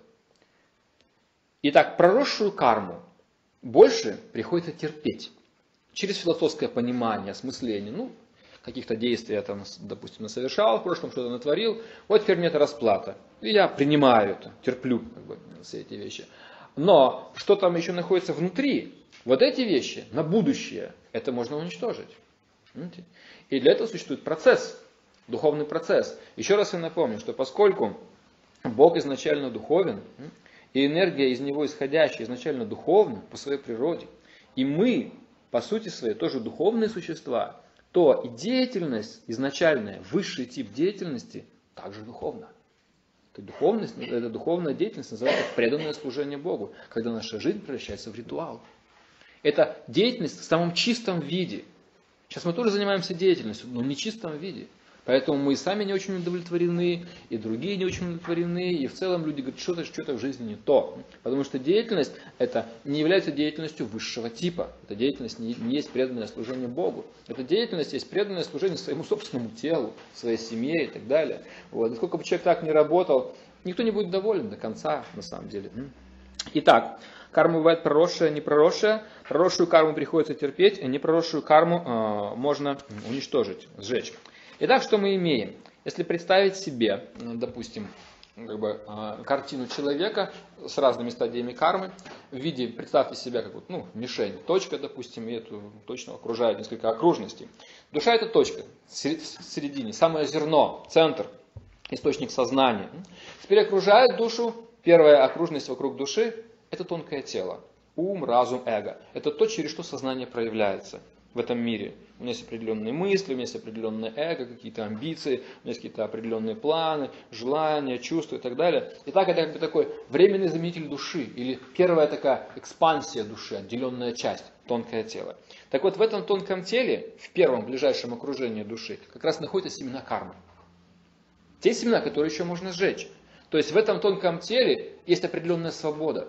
Я могу выбирать, как мне жить, так или так. Я буду заниматься духовной практикой, я буду служить Богу, а, или я, так сказать, просто буду продолжать свой материальный путь. В этом месте есть свобода. И следующая окружность – это уже наше физическое тело. То есть точка – это душа, первая окружность вокруг нее – это тонкое тело, вторая внешняя окружность, более широкая, это физическое тело. И физическое тело, как мы сказали уже, это проросшая карма, которая такая более грубая, она уже не поддается так легко этой модификации. Конечно, можно, допустим, даже пол изменить, мужчину превратить в женщину и наоборот, но сами понимаете, что-то уже не то. Понимаете, как-то все это натянуто, слишком большие ресурсы. Вот, то есть очень тяжело изменить эту проросшую карму, очень тяжело. Из молодого сделать старого, из старого молодого, поменять национальность, что-то еще. Это, это очень сложно. Можно, но очень-очень сложно. Итак, проросшая карма – это там, где свободы минимум у нас. А вот внутри, в тонком теле, свободы максимум свободы максимум. Потому что там еще карма не проросла. И убить это семя в зародыше значительно легче, чем когда, представьте себе, семечко, э, скажем, э, какое-нибудь там сжечь, или дерево целое, которое в семя, в семя проросло, дерево стало. Попробуйте с деревом так легко расправиться, да? Попробуйте дерево теперь на кусочки вот эти вот разрубить, все, все, все, все, все и сжечь. Это же вообще целое дело, да? Дерево срубить. Вот. Или семечко уничтожить. То есть совершенно разные как бы по, по энергоресурсам вот эти вот э, действия. Так вот, э, дел, иметь дело с этой проросшей кармой, это это очень тяжело, как с большим деревом. А, а иметь дело с этим семечком, это очень просто, это как бы э, легко и естественно.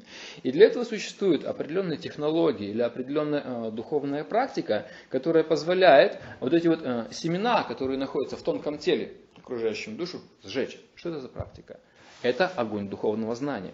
Сейчас мы разбираем э, веды, сейчас разбираем все эти вещи. Мы расширяем свое сознание. В нашу картину мира попадают такие непривычные понятия. Э, кажутся какие-то непонятные, ненаучные. Бог, душа, то, все другое. Но через опыт мы начинаем понимать, что хотя эти понятия, может быть, э, не такие очевидные, как грубая материя, проводя правильный эксперимент в своей жизни, действуя правильно, используя свою энергию правильно, мы начинаем понимать, что это действует. Как, предположим, для какого-нибудь э, человека, который, для дикаря, если ему показать сотовый телефон, сказать, вот такая штучка, ты по ней сейчас можешь говорить с человеком, который находится на другом краю планеты. Да как такое может быть? Нет такого опыта, понимаете? Ну вы скажете, пожалуйста, набираем номер и даем, говори. И он говорит, находясь где-нибудь на островах Новой Гвинеи, с человеком, который находится где-нибудь в Исландии. Это чудо, понимаете? Вот и он думает, фу, действительно. Точно так же мы думаем, как это, какое общение с Богом, где он, Бог, в сердце или далеко очень, в каком-то другом мире. Мы не знаем, нет такого опыта, нет такого образования. Сейчас не поддерживается как бы система вот этого вот знания, оно относится к категории веры. Но если мы получили технологию, духовную технологию, процесс, и эта связь установлена, и она работает, начинаем чувствовать что внутри наше а, вот это вот тонкое тело, а, сознание, все наше ум, разум становится другого качества. Они начинают очищаться. Представление о мире расширяется. Новые элементы входят в нашу жизнь всяких проблем. Духовные, понимаете? И мы начинаем видеть мир шире. И я чувствую, что моя внутренняя свобода возрастает. Раньше я даже на уровне инерции мышления не мог понять какие-то вещи. То есть порой человеку даже трудно что-то объяснить. У него инерция мысли настолько сильная, что его невозможно даже переубедить. Понимаете? Это тоже обозначает карма. Или, допустим, когда человеку говорят, ты понимаешь, что это вредно? Он говорит, понимаю. Ну так в чем дело? Не могу бросить. Это обозначает, что э, настолько вот эти как бы, привычки внутренние сильны, что даже понимая, что это является чем-то вредным, человек не может бросить. Какая-нибудь там наркомания или что-то еще. Это на самом деле несложные вещи. А в них нет потребностей. Это не белки, не жиры, не углеводы. Это вещи чуждые организму. Никотин, алкоголь и так далее. В них нет никакой жизненной потребности. Но люди э, настолько привыкли к чему-то неестественному, как будто они без этого жить не могут. Да посмотрите, все живут без этого. А ты почему не можешь? А? Потому что так сильно это, это в сознание вошло. Понимаете? Вот. Э, точно так же на уровне мышления. Люди не могут отказаться от каких-то совершенно дурацких, непонятных представлений. Хотя всем уже понятно, что это ложь. Официально наукой доказано, что дарвинизм это ложь. Это просто грязная, бессовестная ложь, дарвинизм, что человек происходит от обезьяны. И тем не менее остается доминирующей идеологией, понимаете? Хотя уже все все поняли, ну ладно, почему его не снимают с вооружения? Альтернативы-то нету, понимаете? Понятно, что человек не от обезьяны произошел. Списываем. А что поставим на это место-то? Вот в чем проблема, понимаете? Единственная реальная альтернатива является духовная концепция. Тогда пошатнутся основы материалистической науки. И поэтому, хотя все давно поняли, что это чушь вообще, это дарвинизм, по-прежнему лозунг держит. Понимаете? Потому что ничего другого поставить невозможно. Это инерция кармы в мышлении. Понимаете? Давно все поняли, но изменяться мы не хотим. Пока это наше. И э, люди, скажем, они боятся, ну как мы снимем это? Мы же не можем в пустоте. Ну а что мы повесим? Понимаете? Ну что мы повесим? Ничего, никакой альтернативы здоровой нет. А, итак, а, от кармы, в строгом смысле слова, может, можно избавиться только когда мы занимаемся духовной деятельностью. Сейчас, э, спекулируя на неправильном понимании понятия кармы, очень многие люди зарабатывают деньги, я вам скажу. Допустим, кто-то может вам сказать, какой-нибудь, э, ну так, без обид, что называется, может быть, какой-нибудь экстрасенс или кто-то еще. Ой, тяжело твое дело, карму почистить надо. Надо почистить карму. 500 рублей или 500 долларов, что-нибудь еще, почистить карму надо. Почистите люди ваши карманы, а не карму, понимаете? От кармы освободить может только тот, кто нас этой кармой наградил.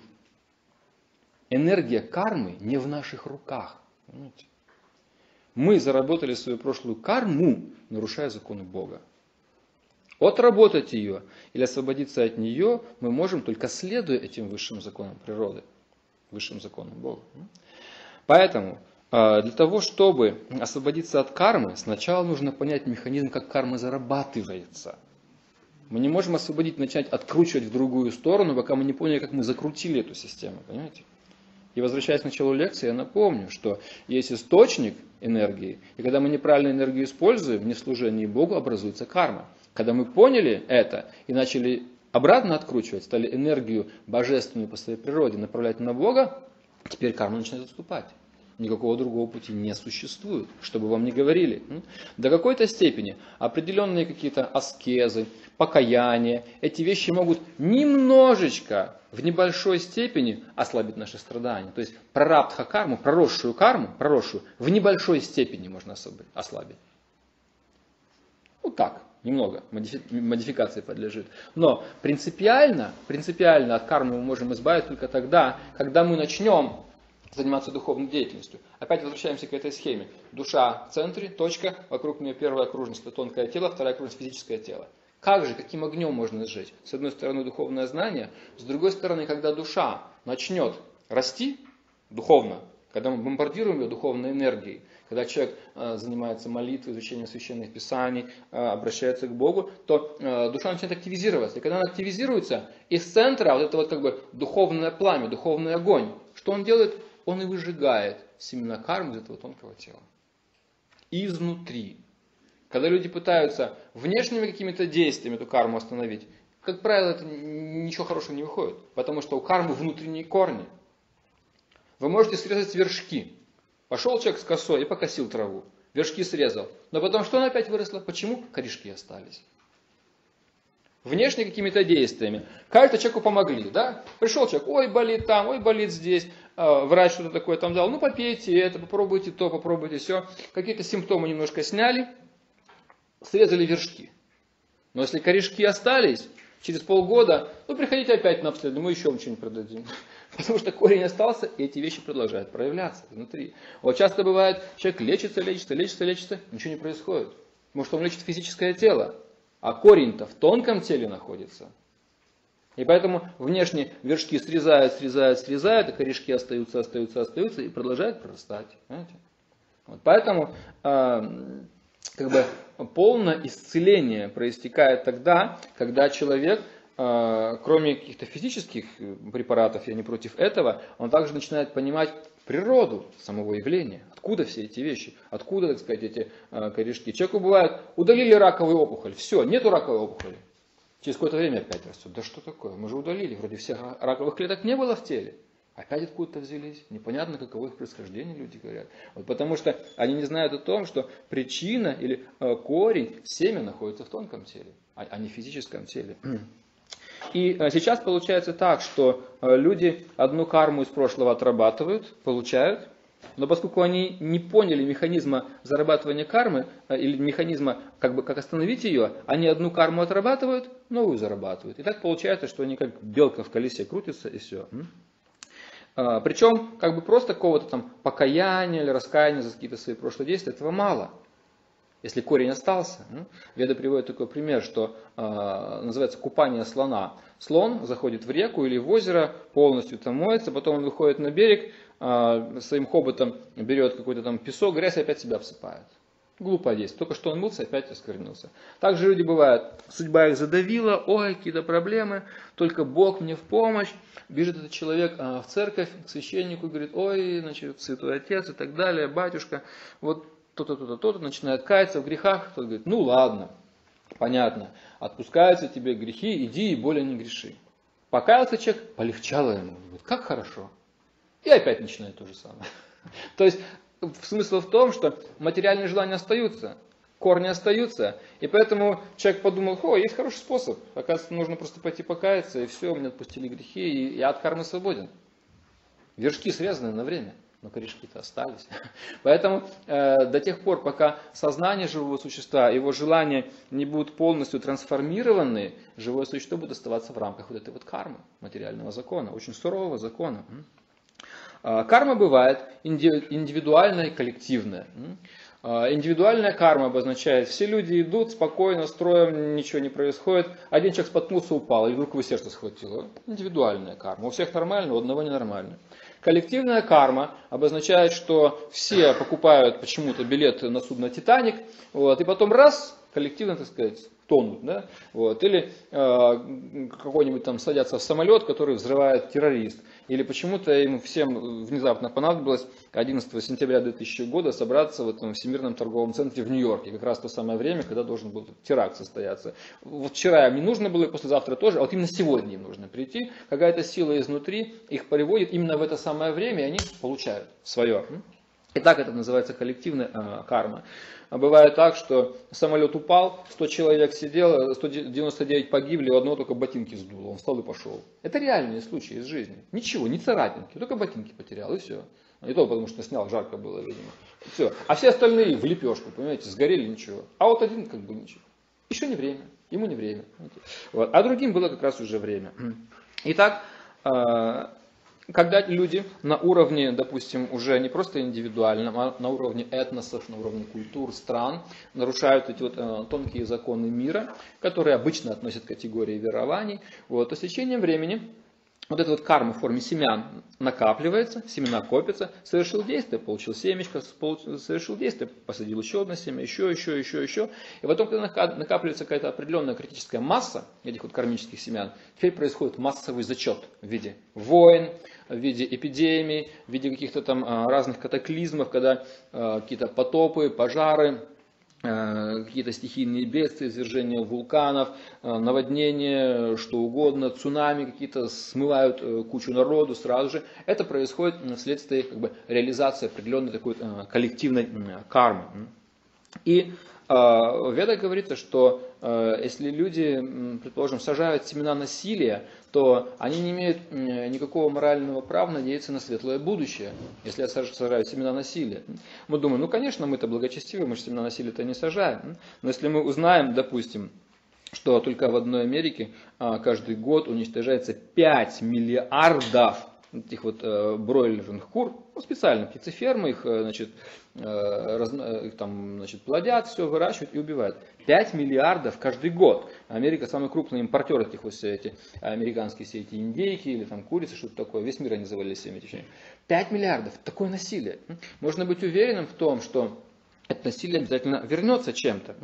Вот. И веды говорят, что вот это вот насилие над животными неоправданное, оно обязательно потом возвращается в общество людей э, в виде войн, в виде таких крупномасштабных э, конфликтов, когда уже люди начинают убивать друг друга, совершенно ослепленные э, гневом и так далее.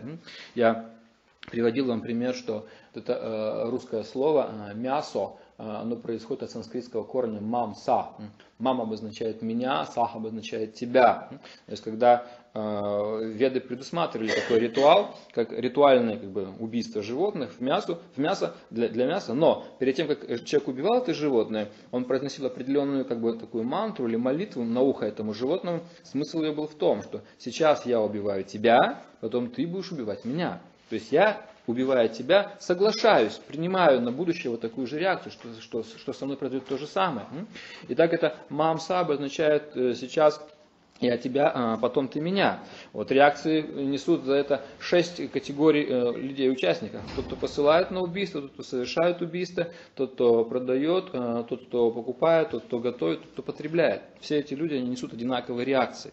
Не было бы потребления не было бы и предложения. То есть спрос диктует предложение. Раз есть спрос, значит есть предложение. То есть люди э, фактически, получается, являются такими как бы, а, пассивными соучастниками, как заказчиками убийства. То есть я могу быть, никого не убиваю, но если я покупаю продукт убийства, значит я заказал это убийство. Я получаю определенные э, реакции за эти вещи. И э, поэтому, скажем, если люди имеют такие вкусовые привычки, то, э, познав закон кармы, лучше всего удовлетвориться, допустим, какими-то соевыми заменителями мяса, если уж так хочется э, э, э, это мясо есть. И э, еще, так сказать, по времени прорастания карма, как я сказал, э, бывает такая карма накопленная, санчита. В целом, как бы, вся совокупность кармы, которая есть в моем тонком теле. Санчита карма, буквально. Санчита, санчита означает гора. Кармы. Потом какая-то часть из этой кармы, которая находится внутри моего тонкого тела, она проросла и получилось мое внешнее физическое тело. Это называется прарабдха. То есть санчита это вся карма совокупность. Та часть, которая проросла, это карма физического тела. Та, которая не проросла, это еще апрарабдха карма, а, значит, которая будет в семенах еще лежать. А, та карма, которую сейчас я как бы рассматриваю на будущее, планы, творю, что я буду делать? Это называется крия мана карма. Крия творчество, мана ум, карма деятельность. То есть карма, которую я творю умом. То есть я строю планы на будущее. Крия мана карма. И та карма, которая прорастет в будущем, еще называют этот термин агама карма. Это карма будущего. То есть вот так еще по стадии э, прорастания э, классифицируется карма.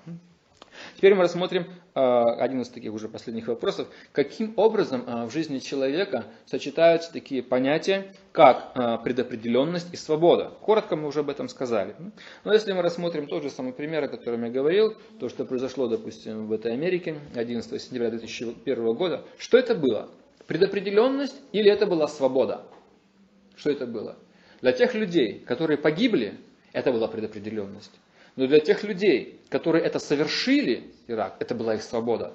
То есть смотрите, а какие-то живые существа должны погибнуть именно вот так. Сгореть, допустим, в огне или под этими завалами какими-то. Это вызвано их прошлыми действиями. Они должны умереть так. Характер смерти предопределен. Теперь Бог, который находится в каждом атоме, в каждом сердце, думает, как это сделать. Они должны получить такую карму. И когда он смотрит, что у кого-то из живых существ есть тенденции совершать вот такого рода теракты массовые, все, он их просто сводит. Вот люди, которые проявляют свою свободу в форме таких своих варварских желаний, мы хотим вот так действовать, кому-то мы хотим насолить. И теперь э, он сводит те живые существа, которым полагается вот так умереть, с теми, которые хотят такой деятельности. И получается, что те люди, которые погибли, они получили свой зачет, это была их предопределенность. А те люди, которые проявили такую свою варварскую свободную волю, они совершили это действие, Господь позволил им совершить это, потому что те должны были так умереть, но их Он наказывает за эти вещи, за то, что они так своей свободой неправильно пользуются. И те и другие получили реакции. То есть те, кто погибли, они отработали, а те, кто убили, заработали. И в одном действии а, объединяется предопределенность одних и свобода других. А если человек неправильно использует свою свободу, он также зарабатывает себе новую карму. И так эта причинно-следственная связь крутится, сказать, так вот это вот материальное колесо кармы вращается. И э, в заключение коротко о реинкарнации. Реинкарнация это тот же самый закон кармы, но просто в перспективе будущих жизней. Механизм тот же самый. Вот. Потому что э, обычно люди говорят о карме в процессе вот этой своей э, нынешней жизни, а реинкарнация это та же самая карма в перспективе э, будущих жизней. Идея реинкарнации э, вытекает из вечности души и временности тела. Вечное живое существо, ну, допустим, в ведах приводится такой пример, что подобно тому, как человек э, в своей жизни много раз меняет одежду, ведь мы уже много костюмов сменили, точно так же душа за свою вечную жизнь может э, менять огромное количество тел. Очень понятный пример. Ни одну одежду мы не носим всю жизнь. Э, мы не носим, старик не носит какой-то там э, детской распашонки. Понимаете, все это уже ушло. Когда он был маленьким, это была его распашонка, потом там какие-то детские штаны, потом еще что-то, школьная форма, потом какой-нибудь у него там костюм, воинская одежда солдата, потом еще кого-то. Он меняет одежки на разных этапах своей жизни. Вот, точно так же и э, живое существо, вечное живое существо, э, попадает в разные временные материальные ситуации, потому что как бы, конфигурация его э, судьбы, разные как бы, эти вот, сказать, полосы его жизни требуют разных воплощений. Кроме того, у живого существа очень много желаний, очень много желаний.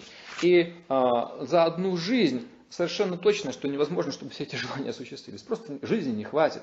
И поскольку человек уже умирает, а желаний еще много, то Бог, находящийся в сердце, он, соответственно, дает новые возможности, согласно его судьбе, что он там, чего он там э, заработал. И теперь в новых э, обстоятельствах э, это, эти желания реализуются в той мере, в какой человек заработал. То есть э, идея реинкарнации не, не, ничего не логична. Она совершенно логична и естественна, потому что реинкарнация предоставляет нам большие возможности. Понимаете? То есть а, реинкарнация это гарант того, что наши желания будут исполнены.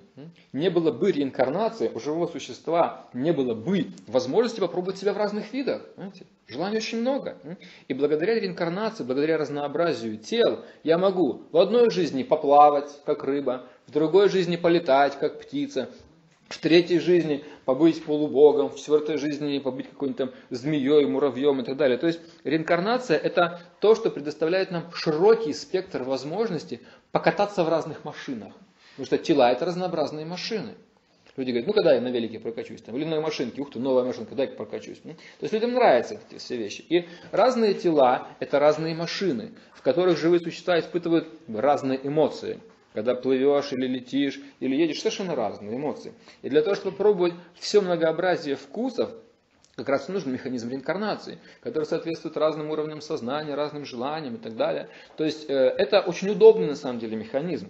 И это механизм, который как раз и обеспечивает, с одной стороны, исполнение наших желаний, с другой стороны, он как раз является э, механизмом, который вознаграждает нас за действие и неблагочестивых опускает в низшие формы, благочестивых поднимает в более высокие формы. То есть существует как бы такой, пожалуйста, вам единый биологический цикл, где одно живое существо питается другим живым существом, а Кошка питается мышками, а мышки питаются там чем-то еще, какими-то зернышками. То есть одно для другого. Одно живое существо есть пища для другого живого существа. И обеспечивается такая определенная гармония в природе. И живому существу предоставляется очень широкий спектр всяких разных возможностей. И чисто такой животной жизнью пожить, и человеческой жизнью пожить, и такой более высокой жизнью пожить, полубожественной. Итак, реинкарнация на самом деле это очень, очень важный закон для понимания жизни. Причем реинкарнация описана не только в Ведах. А, элементы реинкарнации, элементы остались немножко и в христианстве, и в исламе, и в буддизме. Вот, но веды, конечно, достаточно широко, это как бы такая э, традиция нередактируемая временем, потому что здесь существует очень жесткая система парампры, учителей и учеников, которые сохраняют эту традицию. А там, где вот этой вот традиции передачи знания не существует, постепенно какие-то социальные купюры, э, закон энтропии и прочее, прочее, прочее, все это как бы сужает традицию и как бы знание выхолащивается. Веды в этом плане надежно защищены. Это такая традиция в этом смысле богатая и заботящаяся о, о своей как бы, силе и, и живучести. Поэтому там это все э, сохранилось. Слово реинкарнация это слово, которое просто э, латынь, ре повторно, ин внутрь, карна плоть. Реинкарна означает повторное вхождение в плоть. Вот как э, живое существо получает одно тело, другое, вернее один костюм, другой костюм и так далее. Тело физическое Э, для живого существа является своего рода смирительной рубашкой. Смирительной рубашкой. То есть, как я говорил уже, даже люди ограничены, они не могут, как небожители, допустим, так летать или такими мистическими способностями обладать. А если мы посмотрим на животных, то там увидим, что их возможности еще более скованы. Э, допустим, возьмите человека, который много чего умеет делать руками, умно говорить и так далее. А если, допустим, он провинился, его взяли и связали по рукам и ногам. Смирительную рубашку одели, кляп рот сунули. И вот талантливый человек, который много чего может делать, сейчас он что? Связанный просто м -м -м, мучит и извивается, понимаете? Может он связан по рукам и ногам. Если вы посмотрите на животных, они просто что-то пытаются сказать, и они связаны. Какая-то змея извивается, ничего не может, понимаете, только шипит и кусается. Это означает, что на эту душу греховную одета смирительная рубашка, которая ограничивает ее свободу, он ничего не может поделать. То есть вот эти вот разные тела, они э, предоставляют разную э, степень свободы живым существам. Э, один из элементов как бы, теории Дарвина в чем? Что из простых форм более сложные образовались. Вот. Но слабость состоит в том, что по идее, если образовались уже более сложные формы, в простых нет необходимости. Если взять технический пример, э, что существует, допустим, какая-то первая модель автомобиля, какая-то примитивная, когда ее там сделали в начале того века, да, Потом эта модель э, усложнялась, усложнялась, совершенствовалась. Теперь мы видим какой-нибудь там Mercedes 600. Вот. То есть это обозначает, что теперь уже старых машин вы не найдете, они уже отошли, правильно? И раз есть новые, зачем нам старые? Они отжили свои. Но в природе мы видим, что одновременно существуют в одном срезе времени и сверхсложные, и сверхпростые существа. Если мы произошли от сверхпростых, то по этой логике в сверхпростых уже больше нет необходимости. Они свою историческую роль отыграли, они должны исчезнуть. Все, они в эволюции свою ступеньку как бы явили, и теперь они уже не нужны. Но мы видим, одновременно существуют и очень простые одноклеточные существа, и люди, и какие-то другие более сложные существа. Вот поэтому э, вот это вот как бы не существует э, эволюция из формы в форму. Это, это ложная идея. Э, Дарвин говорил, что нет никаких проблем, что если, допустим, медведя бросить куда-нибудь там э, в океан, через какое-то время он э, станет китом, будет плавать. Он прям так говорил, понимаете? Ну это смешно, понимаете? Вот эти все изменения, чтобы они произошли, мы говорили уже о том, что эти изменения, они должны происходить только сознательно. Почему, например, примитивная машина превращается в суперсовременную? Если просто поставить эту машину, еще с ней будет само, она просто заржавеет и развалится. Она сама по себе не превратится в Мерседес, в Кадиллак, не превратится, понимаете? Для того, чтобы она превратилась из примитивной модели в сложную, нужен сознательный, э, сознательный импульс. Инженер должен сидеть думать, так, эта модель хуже, как улучшить? И он думает, соображает, пробует, примеряет, экспериментирует и в конце концов получает что-то лучшее. То есть какой-то разум направляет прогресс этой машины. И тут вдруг ни с того ни с сего, из каких-то примитивных форм жизни, вдруг должно что-то произойти лучшее. На самом деле опыты, например, с той же самой селекцией, скрещиванием, а, а, полностью опровергают саму идею о том, что из одной формы какая-то другая может пройти. Полностью опровергают. Потому что когда, допустим, скрещивают какие-то разные какие-то фрукты, делают гибриды, или некоторых животных даже скрещивают, получается, кажется, новый вид или новый тип какой-то. Но также есть такое знание о том, что как только перестает скрещивать, то а, последующие поколения этих живых существ или растений, они возвращаются либо к одной, либо к другой модели. Что там скрестили? Две. То есть они не выживают. Потому что как бы, они неестественны в природе. То есть, если целенаправленно не продолжать при, прививать, прививать, то рано или поздно это растение или животное через поколение, через два вернется либо к одному виду, либо к другому, который скрестили. То есть, если даже целенаправленные усилия, целенаправленные, разумные, не приводят к появлению нового, то каким образом случайные какие-то взаимодействия в природе должны к этому привести? Если даже целенаправленные к этому не приводят то почему случайно, какие-то следствия каких-то случайных изменений, вдруг ни с того ни с сего, из какой-то инфузории туфельки, туфельки должен появиться там какой-нибудь кальмар, потом акула, потом еще там что-то такое. Если даже сознательно люди пытаются скрыть, и ничего не выходит. То есть как раз наука, она, если так серьезно разобраться, она на этом дарвинизме камня на камне не оставляет. И поэтому вот это вот разнообразие форм, которое мы видим в мире, э, это не то, что из одной формы произошла другая. Эти все формы существуют одновременно. Они все существуют одновременно, иногда одних больше, других меньше, немножко как бы чуть внешне могут они немножечко видоизменяться, но а, а, рамки остаются определенные.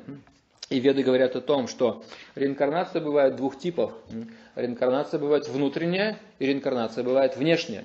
В Бхагавадгите во второй главе в 13 стихе описывается реинкарнация внутренняя. Внутренняя реинкарнация обозначает, там сказано, что подобно тому, как в рамках одного тела живое существо проходит через стадии детства, юности, старости, подобно этому в момент смерти живое существо переходит в другое тело. Фактически в этом стихе два вида реинкарнации, внутренняя и внешняя. Внутренняя реинкарнация это обозначает, что мы, находясь в рамках одного тела, проходим через разные фазы. Детство, юность, э, зрелый возраст, старость. Это в рамках одного тела изменения. Медики говорят, каждые 7 или 10 лет все клетки тела заменяются. Это научный факт. А раз каждые 7-10 лет эти клетки заменяются, значит каждые 7 или 10 лет я в новом теле. Это научный факт. В новом теле. Клетки-то другие. Старые отмерли, а новые появились. Это медленно происходит, но это происходит. Понимаете? И так это внутренняя реинкарнация. И говорится там в Бхагавадгите, что подобно тому, как внутри тела происходит реинкарнация, точно так же Ядха, татха, на санскрите сказано. Точно так же. То есть это изменение одного и того же порядка. Подобно тому, как внутри тела происходит изменение, душа проходит из одного состояния детства, старости и далее. Точно так же, точно так же в момент смерти живое существо переходит в другое тело. Но мы не думаем, что это точно так же. Когда, юноша, когда ребенок стал юношей, кто плачет? Или юноша стал мужчиной взрослым, никто не плачет. Но когда старик умер, мы плачем. А в Бхагавите сказано точно так же. То есть не плачь. Это означает, что живое существо осталось, но просто уже в другом теле. Но это изменение того же самого порядка. И последняя фраза этого стиха такова. Те, кто осознали свою духовную природу, не скорбят об этих изменениях. Потому что они понимают, что это изменение одного и того же порядка, что живое существо никуда не девалось.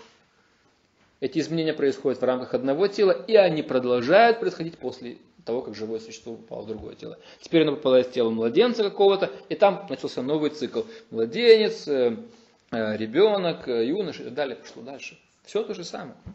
Итак, реинкарнация внутренняя и внешняя. И мы можем увидеть на своих собственных фотографиях, допустим, возьмите свои фотографии детские, юношеские, взрослые и так далее, увидите Совершенно разные люди, абсолютно разные люди. И тем не менее, старик понимает, глядя на свои детские фотографии, это был я. Тело другое. Как он понимает? То же самое сознание. То же самое сознание через все эти разные тела проходит, поэтому не сохраняется понимание, что это был я. Личный опыт. Другой человек, который не знал его, допустим, скажет, разве это вы? Трудно узнать, потому что другое тело, понимаете? Но тот, кто пребывает в этом теле, благодаря сознанию, проходящему через все эти разные фазы жизни, единому сознанию, через разные фазы жизни, он помнит, что это был я. Итак, Э, живое существо э, одно, оно проходит через эти вот э, разные фазы, меняет разные костюмы. Лев Толстой в 1908 году в журнале «Голос вселенской любви» написал одну такую интересную фразу, там была статья его, и в этой статье была такая фраза, процитирую, насколько постараюсь точно, он говорит, что подобно тому, как в своей жизни мы проходим через множество разных снов, точно так же это нынешняя наша жизнь, является одним из снов, которые длятся целую вечность до тех пор, пока мы не пробуждаемся в нашей изначальной жизни, жизни с Богом. Он говорит, подобно тому, как мы в своей жизни проходим через множество снов, но наша нынешняя жизнь или воплощение также является одним из снов по отношению к нашей изначальной реальности бодрствования, бодрствования с Богом, духовной реальности. Такого было его понимание. Он очень серьезно изучал Веды на самом деле, Толстой.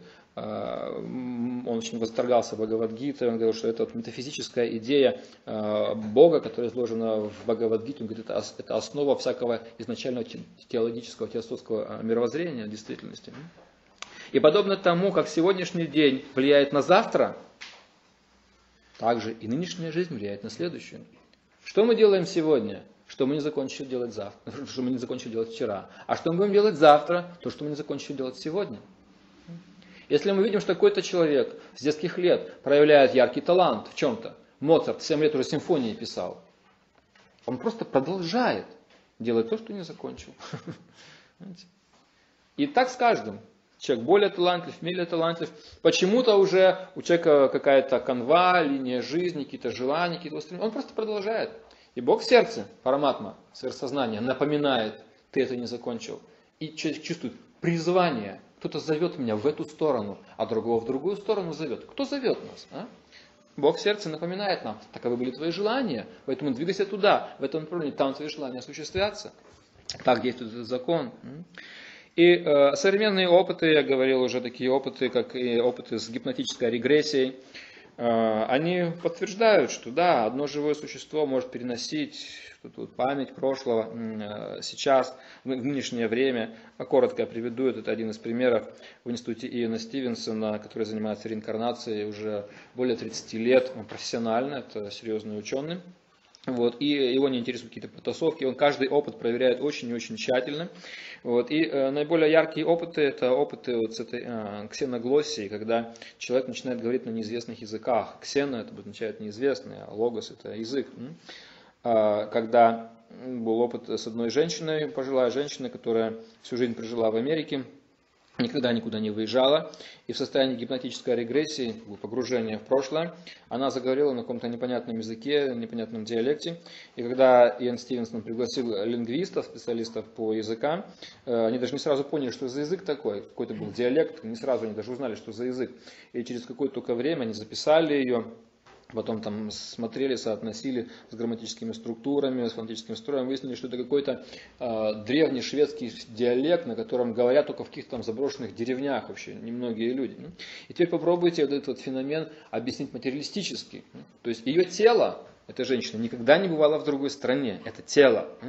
Вот, и допустим, что никакой души нет. Если телом она никогда не была там, и никакой души нет, то почему человек, который сегодня говорит по-английски, вдруг заговорил на каком-то другом языке? Ну какое объяснение? Никакого объяснения этому не существует, понимаете? Но если мы принимаем, что существует вечное живое существо, которое существовало до этого тела конкретно, и оно, допустим, жило в той самой где-то там Швеции когда-то, вот приобрело этот опыт, а, этот язык, эту культуру, это осталось в его тонком теле, когда она умерла там где-то в Швеции, тело прежнее осталось в Швеции, в своем тонком теле, душа по закону карм родилась в Америке. И теперь она училась английскому языку, прочим вещам. Это как бы знание было в таком пассиве в состоянии. Но когда при помощи э, гипнотической регрессии был активизирован опыт прошлого из его тонкого тела, он ожил этот опыт, и он заговорил на этом языке, понимаете? И все очень понятно, что здесь не научного, собственно говоря. Единственное, что мы просто добавили э, к материалистическому пониманию жизни понимание души, которая существует вечно, она предшествует существованию тела и переживает это тело. Что здесь такого странного? А? То есть мы просто понимаем, что существует э, частица сознания, которая переживает физическое тело. А? Вот и все. А, и есть другие опыты, допустим, я приносил уже э, журнал э, «Истоки», там рассказывалось о том, как э, в Индии значит, одна девочка, буквально 5-6 лет, она с какой-то там значит, подушкой играла, или куклой, уж не помню с чем, и называла... А? Мина. Это было с подушкой, да, по-моему? А? С куклой, а, с куклой она играла, простите, и называла эту куклу Мину. Мину это женское имя в Индии. Вот. И ее спросили, почему ты называешь ее так, как ты нянчишь с как с живой? Она говорит, «Эм, это моя дочь. Мину говорит, какая дочь? Ты еще маленькая, ты не можешь быть мамой. А у меня была дочь, Мину звали. Он говорит, в каком смысле была? Вот. И так э, заинтересовались этими вопросами. Какой-то сосед там, такой образованный, взялся откуда-то, стал разговаривать с ней. И она говорит, да, вот я жила в таком-то раньше городе, в таком-то месте, в Индии какой-то там штат. Вот. И, и она настолько детально все эти вещи записывала, что его это очень заинтересовало. Подозрительно уж так много деталей дают. Может, детское воображение, а может, всякое бывает. Он зафиксировал все эти вещи, записал. И э, потом он поехал в это место, в этот город, который она назвала, навел справки, выяснил, что действительно есть такая семья с такой-то фамилией, и там э, где-то 6 или сколько там лет назад умерла действительно э, мать этой семье в сравнительно молодом возрасте, и там осталась э, дочка, Мину, которая уже где-то там лет 12, наверное, вот, и э, а, а он предложил провести определенный эксперимент, э, эта семья согласилась, вот, и эту девочку привезли э, в этот город и высадили, машина остановилась примерно где-то за квартал до их дома. И ей говорят, ты можешь найти свой бывший дом? Он говорит, конечно. А он никогда не была в этом городе, вся маленькая девчонка. Она пошла совершенно спокойно, уверенно, по нужной улице, хотя там был выбор, там можно было повернуть направо и налево. В Индии там черт ногу сломит в этих маленьких городах, там такие вещи.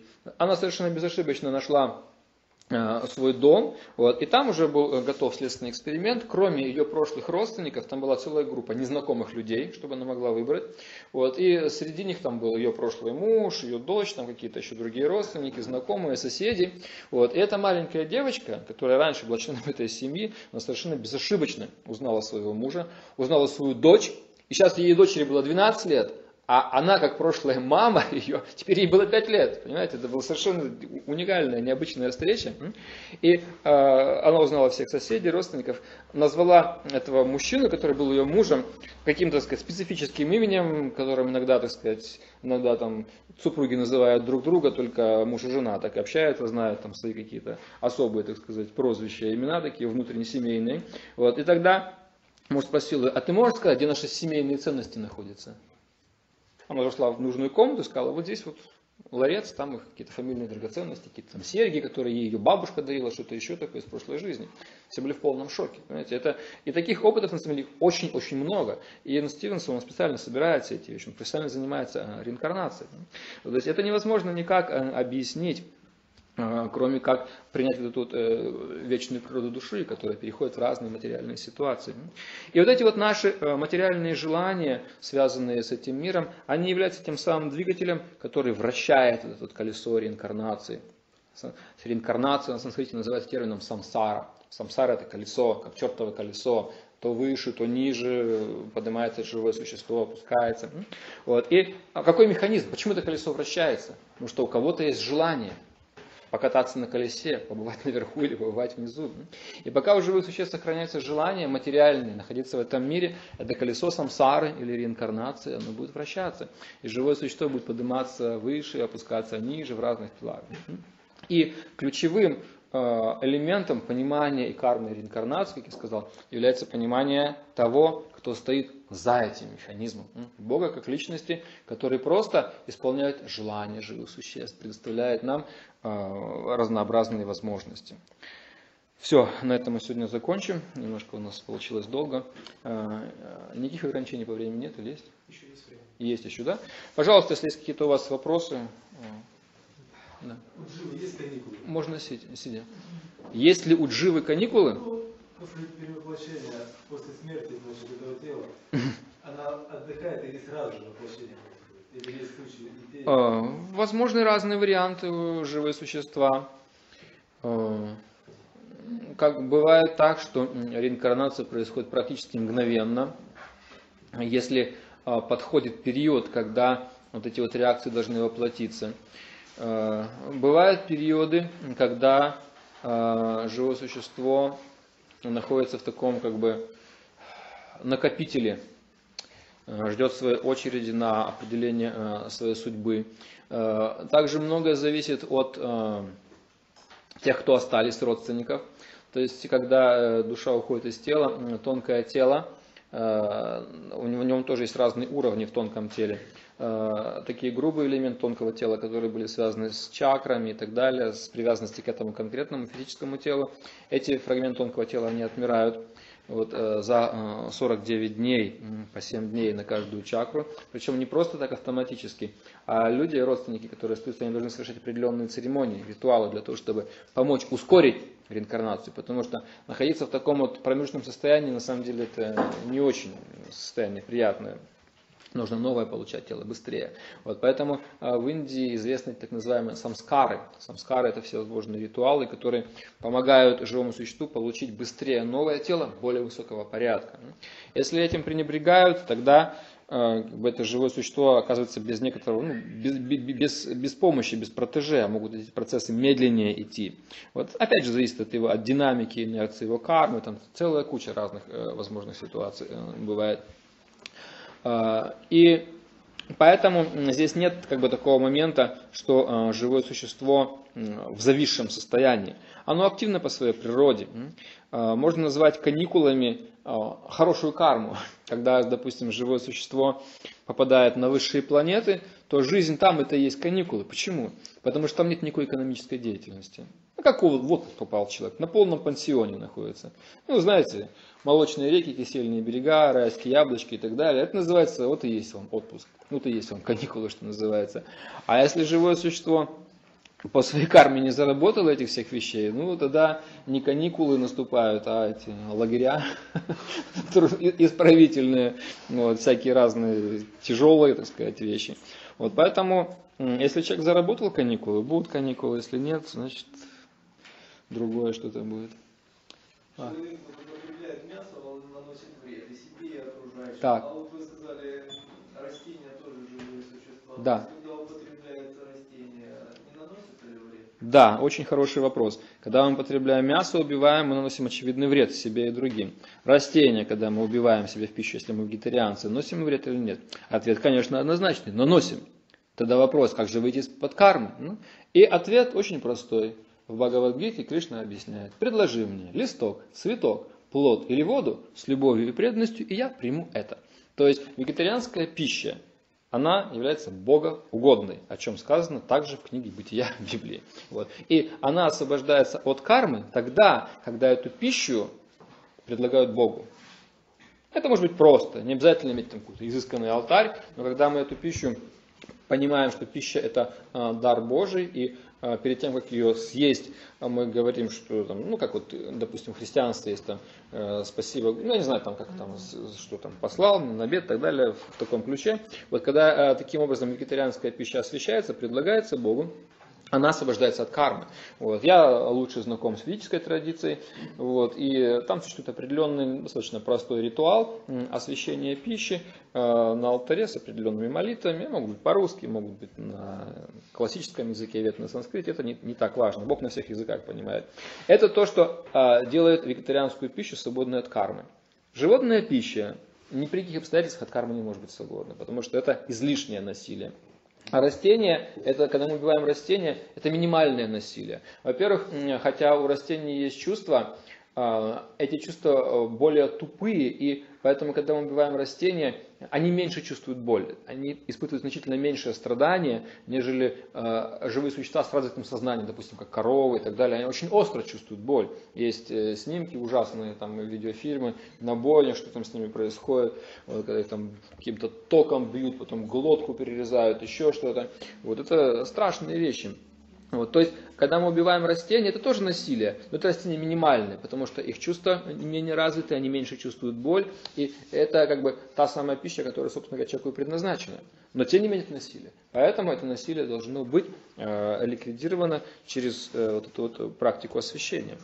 Это, это описано в третьей главе Бхагавадгиты, как э, это нужно делать, потом дальше продолжение, с девятой главе, как эти все вещи делаются. Еще вопросы?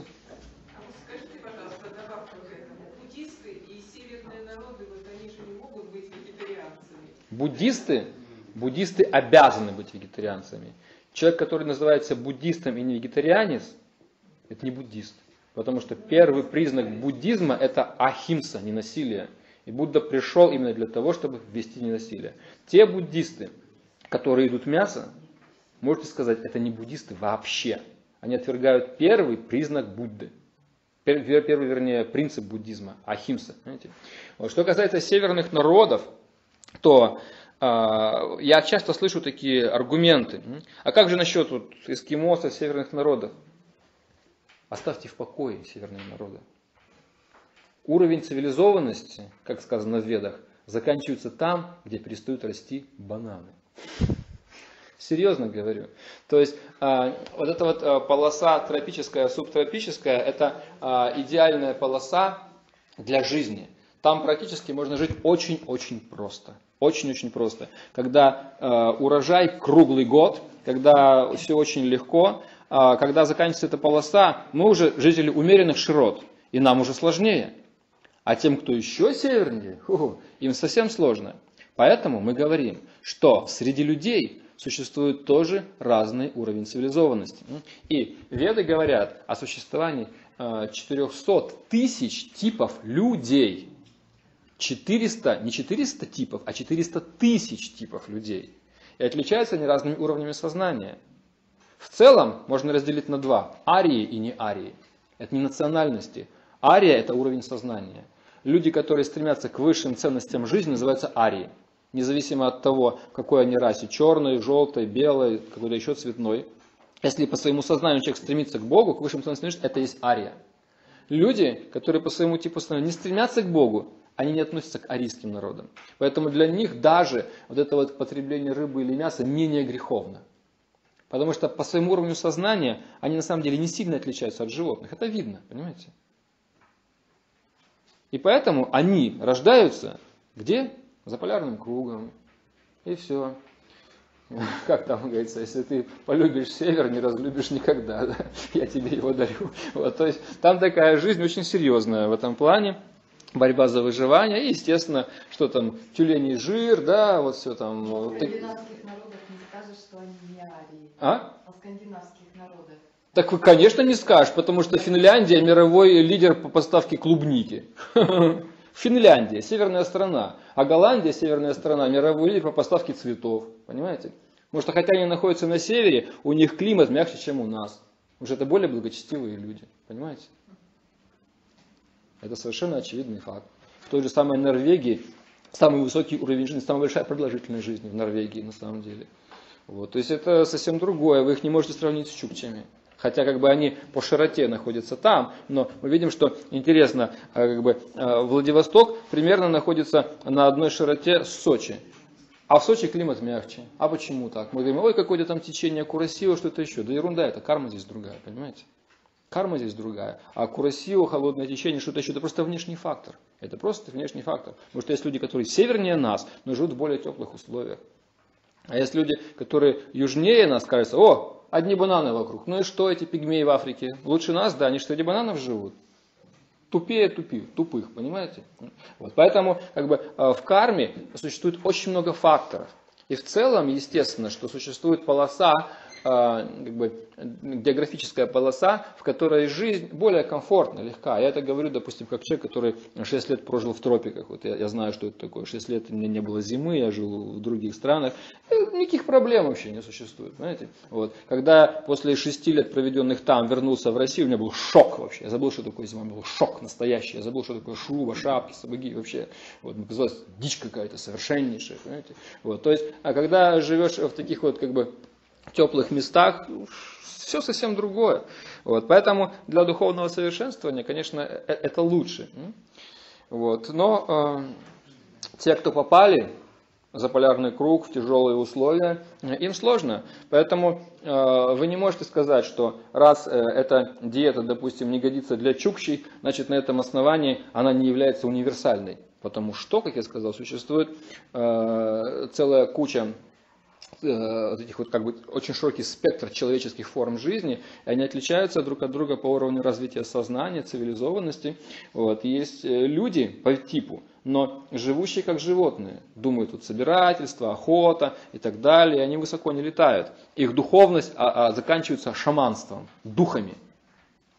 Их духовность на уровне духов. Понимаете? Не на уровне Бога, а на уровне духов, их духовность, понимаете? Вот. А есть люди, э, которые настолько как бы тонки, утонченны в своем сознании, что они глубоко понимают духовные сферы. Вот, поэтому э, здесь нет необходимости выступать в качестве адвоката для Чукчи и кого-то еще. Нужно все примеривать на себя. На себя конкретно. Сейчас мы говорим не о человечестве в целом, мы говорим о конкретных людях. Вот, и те люди, которые имеют возможности духовного развития и нормального питания и не используют этого, им нет оправдания.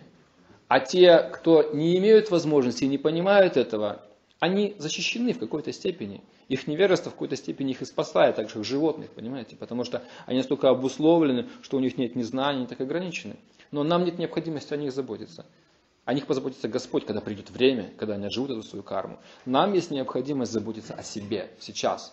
Это будет практично. А вопрос о том, как же бедные чукчи, он не является практичным, он умозрительный этот вопрос, потому что он имеет отношения к нашей непосредственной жизни. Вот они находятся на своем определенном этапе развития. И когда придет время, им будет предоставлена возможность. Они тоже будут, как на острове Чунга-Чанга, жуй кокосы, ешь бананы, все хорошо. Вот. А до тех пор, пока э, нет, они вот питаются тюленем жиром, едят там что-нибудь непонятное такое. Еще? Да. Мы видим, что карма как причинно-следственная связь иногда бывает линейная, иногда не линейная. От чего зависит нелинейность кармы? Линейность, то есть имеется в виду, что вот сделал... Э, столько, и столько тебе уворачивается, а иногда умножается на какое-то количество. А, то есть, э, допустим, сделал маленькое благо, а, а получил за это большую награду, да? Да, да этот вопрос эм, описан э, Ведах, в Шримад Бхагаватам, в частности, во второй песне, там э, есть один такой стих, где э, говорится, что когда человек, обычный человек, э, совершает какое-то благое дело или служение, или дает пожертвование, допустим, квалифицированному брахману, брахман это священник по ведам, не ассоциируйте это с нашими священниками, там всем это другое. Вот, когда он дает какое-то пожертвование ну, в храм, допустим, какому-то квалифицированному священнику, то в следующей жизни он получает сумму в два раза большую. Вот. А когда он дает пожертвование, скажем, какому-то священнику, который глубоко знает священное писание, ведает, то есть еще более высокое, его благо возрастает там на сколько-то еще раз, я точно не помню цифры, да? Но когда он э, дает э, какое-то пожертвование э, святому человеку, то его благо, как бы умножаясь на коэффициент святости того, кому он дает, оно возрастает неизмеримо, понимаете? А когда он дает Богу даже какую-то безделицу, листок, цветок, плод или воду, это уже не поддается материальным калькуляциям, исчислениям все эти вещи. То есть в зависимости от того, насколько, как говорится, свят или чист тот, э, кому мы, так сказать, что-то жертвуем или даем и так далее, то наше, наше подношение умножается на коэффициент святости и получается, так сказать, обратная связь. То, что мы получаем от этого, оно возрастает многократно. Вот, поэтому, э, если я э, даю такому же, как я, даю такому же, как я, мне возвращается то же самое, ровно. Что дал, то и получил. А если я даю тому, кто выше, то умножая на коэффициент того, насколько он выше, умножается мое приобретение потом. Понятно, да? А? С плохим точно так же? С плохим, а, с плохим да, а, потому что в Ведах тоже, в Бхагавадгите есть такое интересное описание, что есть а, милосердие в гуне невежества, милосердие в страсти, милосердие в благости. И там говорится, что, предположим, если вы подаете милостыню недостойной личности, в нечистом месте, в какое-то неблагоприятное время, это есть э, милосердие в невежестве.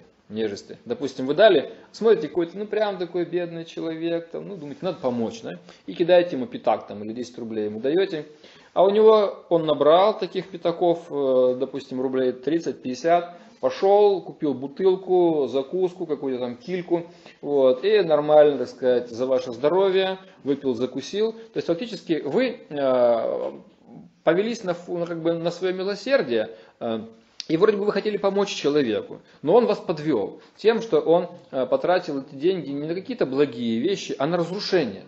И получается так, что вы фактически неосознанно стали соучастниками вот этого его пьянства, хотя вы лично в нем не участвовали, допустим, но вы косвенно помогли ему в этом. И он деградировал. И поэтому эта ответственность ложится отчасти на вас. Поэтому, если, скажем, мы помогаем каким-то, так сказать, разрушительным тенденциям, то естественно, что мы получаем за это не, благое вознаграждение, а совсем наоборот. Еще? Еще вопрос. Да.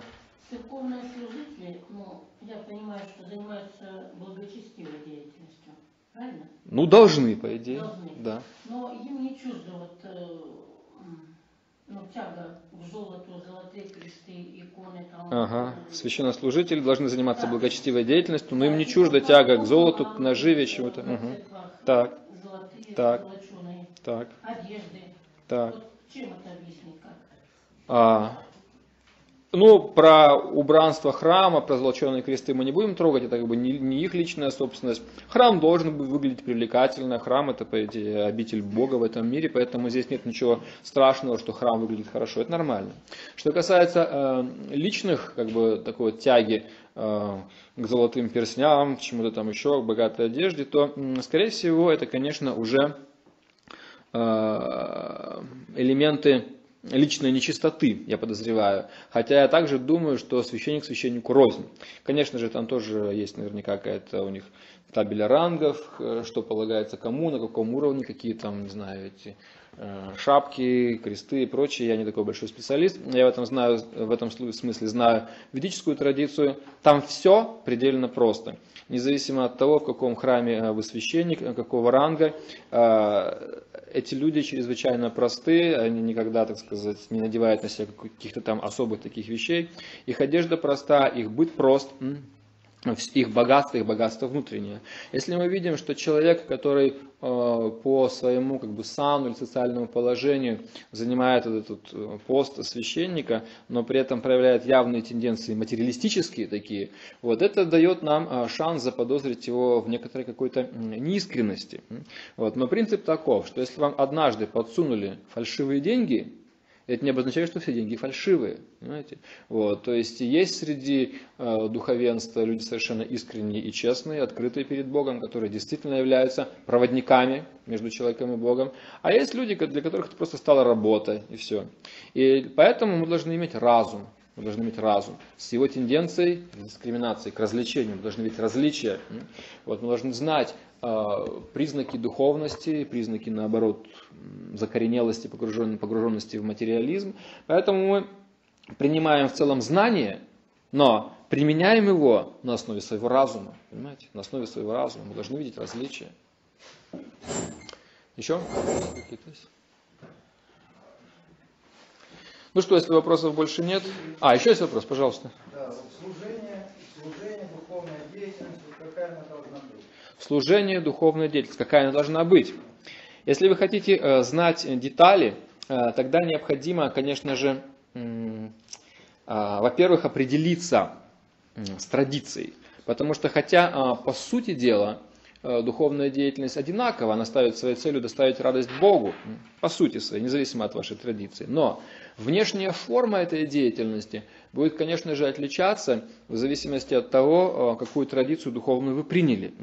Вот. Я не являюсь специалистом во всех традициях, я специалист в ведической традиции, я в нее посвящен, ее практикую. Если вас интересуют эти вещи, я могу вам объяснить, как протекает э, преданное служение Богу э, в ведической традиции. Вот. Если вы хотите узнать, как оно протекает в рамках других традиций, нужно, скорее всего, обратиться к специалистам. Я не могу говорить за них, я могу какие-то совершить, совершить ошибки, что-то неправильно там сказать. Вот. А, Суть одна. Что бы вы ни делали, э, эта деятельность должна быть богоугодной или, или, или приятной для Бога.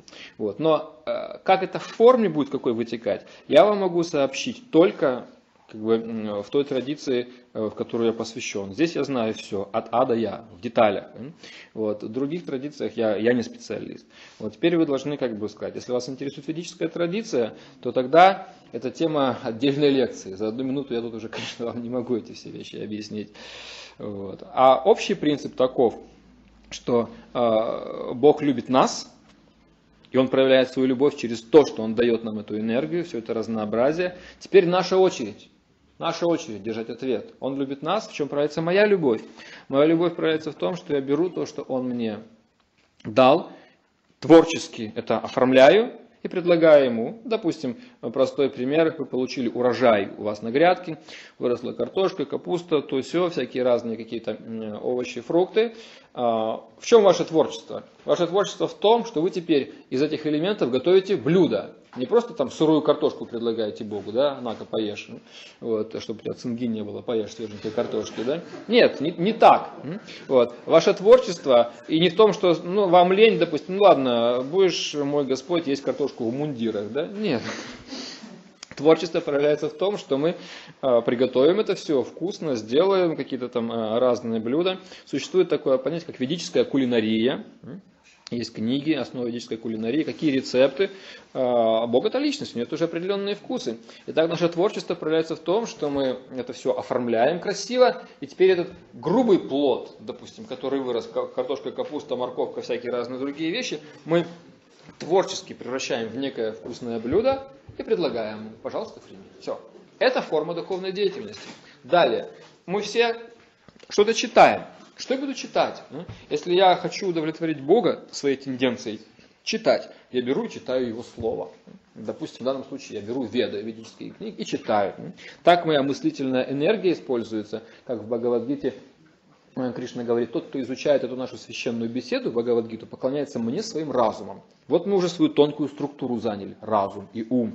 Мы служим Богу, изучая Его мысли, ход Его мыслей, Его желания, Его философию, для того, чтобы это стало импульсом к нашему действию. Вот. И так далее. Мы слу- слушаем музыку, допустим, или что-то там поем, какие-то песенки насвистываем. А, Что такое из духовной области? То есть есть духовная культура, вот, пожалуйста, там, допустим, какие-то ведические мантры, да? Я могу выучить, э, вот, э, я могу эти вещи петь, я могу эти вещи слушать. Это то, что доставляет ему радость. И так во всех остальных сферах жизни. Я общаюсь с другими людьми. Как я буду общаться с другими людьми? На основе своего личного эгоизма, пытаясь эксплуатировать их, или понимая, что это живые существа, которые являются частицами Бога, они просто забыли об этом. Или я буду напоминать им об этом, помогать им в духовном развитии. Вот таким образом действуя, я как бы угождаю Богу, пробуждая других же значит, к, духовной деятельности, к духовному пониманию. Естественно, корректно, делая на основе знания, на основе добровольности, так сказать. Вот, то есть, вот вам несколько примеров того, каким образом э, наша деятельность может быть превращена э, в преданное служение. Ну, тут, конечно, миллион деталей, но это уже отдельная тема. Ну, обязательно традиции. А если не учитывать традиции? Тогда вам придется свою традицию изобрести. Понимаете? Как? Так? Ну вот, например, я говорю, я повторяю вот мантру такую, да? Я повторяю мантру Хари Кришна. Что- что Христианин говорит... Секундочку, секундочку. Я говорю, вот моя традиция, да, я повторяю эту мантру. Христианин говорит, я повторяю молитву «Отче наш». Мусульманин говорит, я повторяю какую-то другую свою молитву во время намаза, да? Кто-то еще там что-то говорит. Вы говорите, я не хочу следовать никакой традиции, но, допустим, я хочу молиться Богу. Что это значит? Вы выдумаете свою молитву. То есть вы какую-то форму свою придумываете, так или иначе. Здесь же говорится о чем? Духовная деятельность. Да. Что же это за духовная деятельность? Просто говорить и все. Почему? Духовная деятельность это то, что связывает нас с высшим духом. Бог это высший дух. Так, и а, та деятельность, которая связывает меня с ним, это и есть духовная деятельность. Например, а, если я а, пою о Боге, пою о Боге, прославляю Его, он это слышит. Итак, я пою, он слушает. Вот связь. Какая недоработка? Он сказал слово, допустим, Бхагавадгита, он сказал, а я услышал. Вот связь. Так, что еще? Я вот от кого произошел по-моему, От кого человек произошел? Ну, Да, мы о вас скучали, на самом деле. Нет, серьезно, мы вас помним, да. Действительно, я, ну, так. Да нет, не имеет значения. От кого произошел человек? ну как сказать, открываем Библию, человек создан по облику и подобию Бога. Бог это э, первообраз, что называется, мы его маленькая, так сказать, э, проекция. От кого, когда вот это вот, А? вот эти вот вещи, от кого, когда там, я что-то не- не От кого, когда, ну, была, была, была, лек, была лекция, была лекция, называлась у нас э, «Ин- «Инволюция человека» или «Альтернатива дарвинизму». Вот, и там я достаточно подробно, сейчас, конечно, нам пора уже ходить, за одну минуту я не могу. Но есть, есть, запись. есть записи, да. То есть идея такова, что в нынешнем виде мы инволюционировали, то есть опустились в состояние чистого духа. Вот. А как это поэтапно происходило, ну там я более подробно рассказываю. Сейчас, конечно, никакого времени не хватит.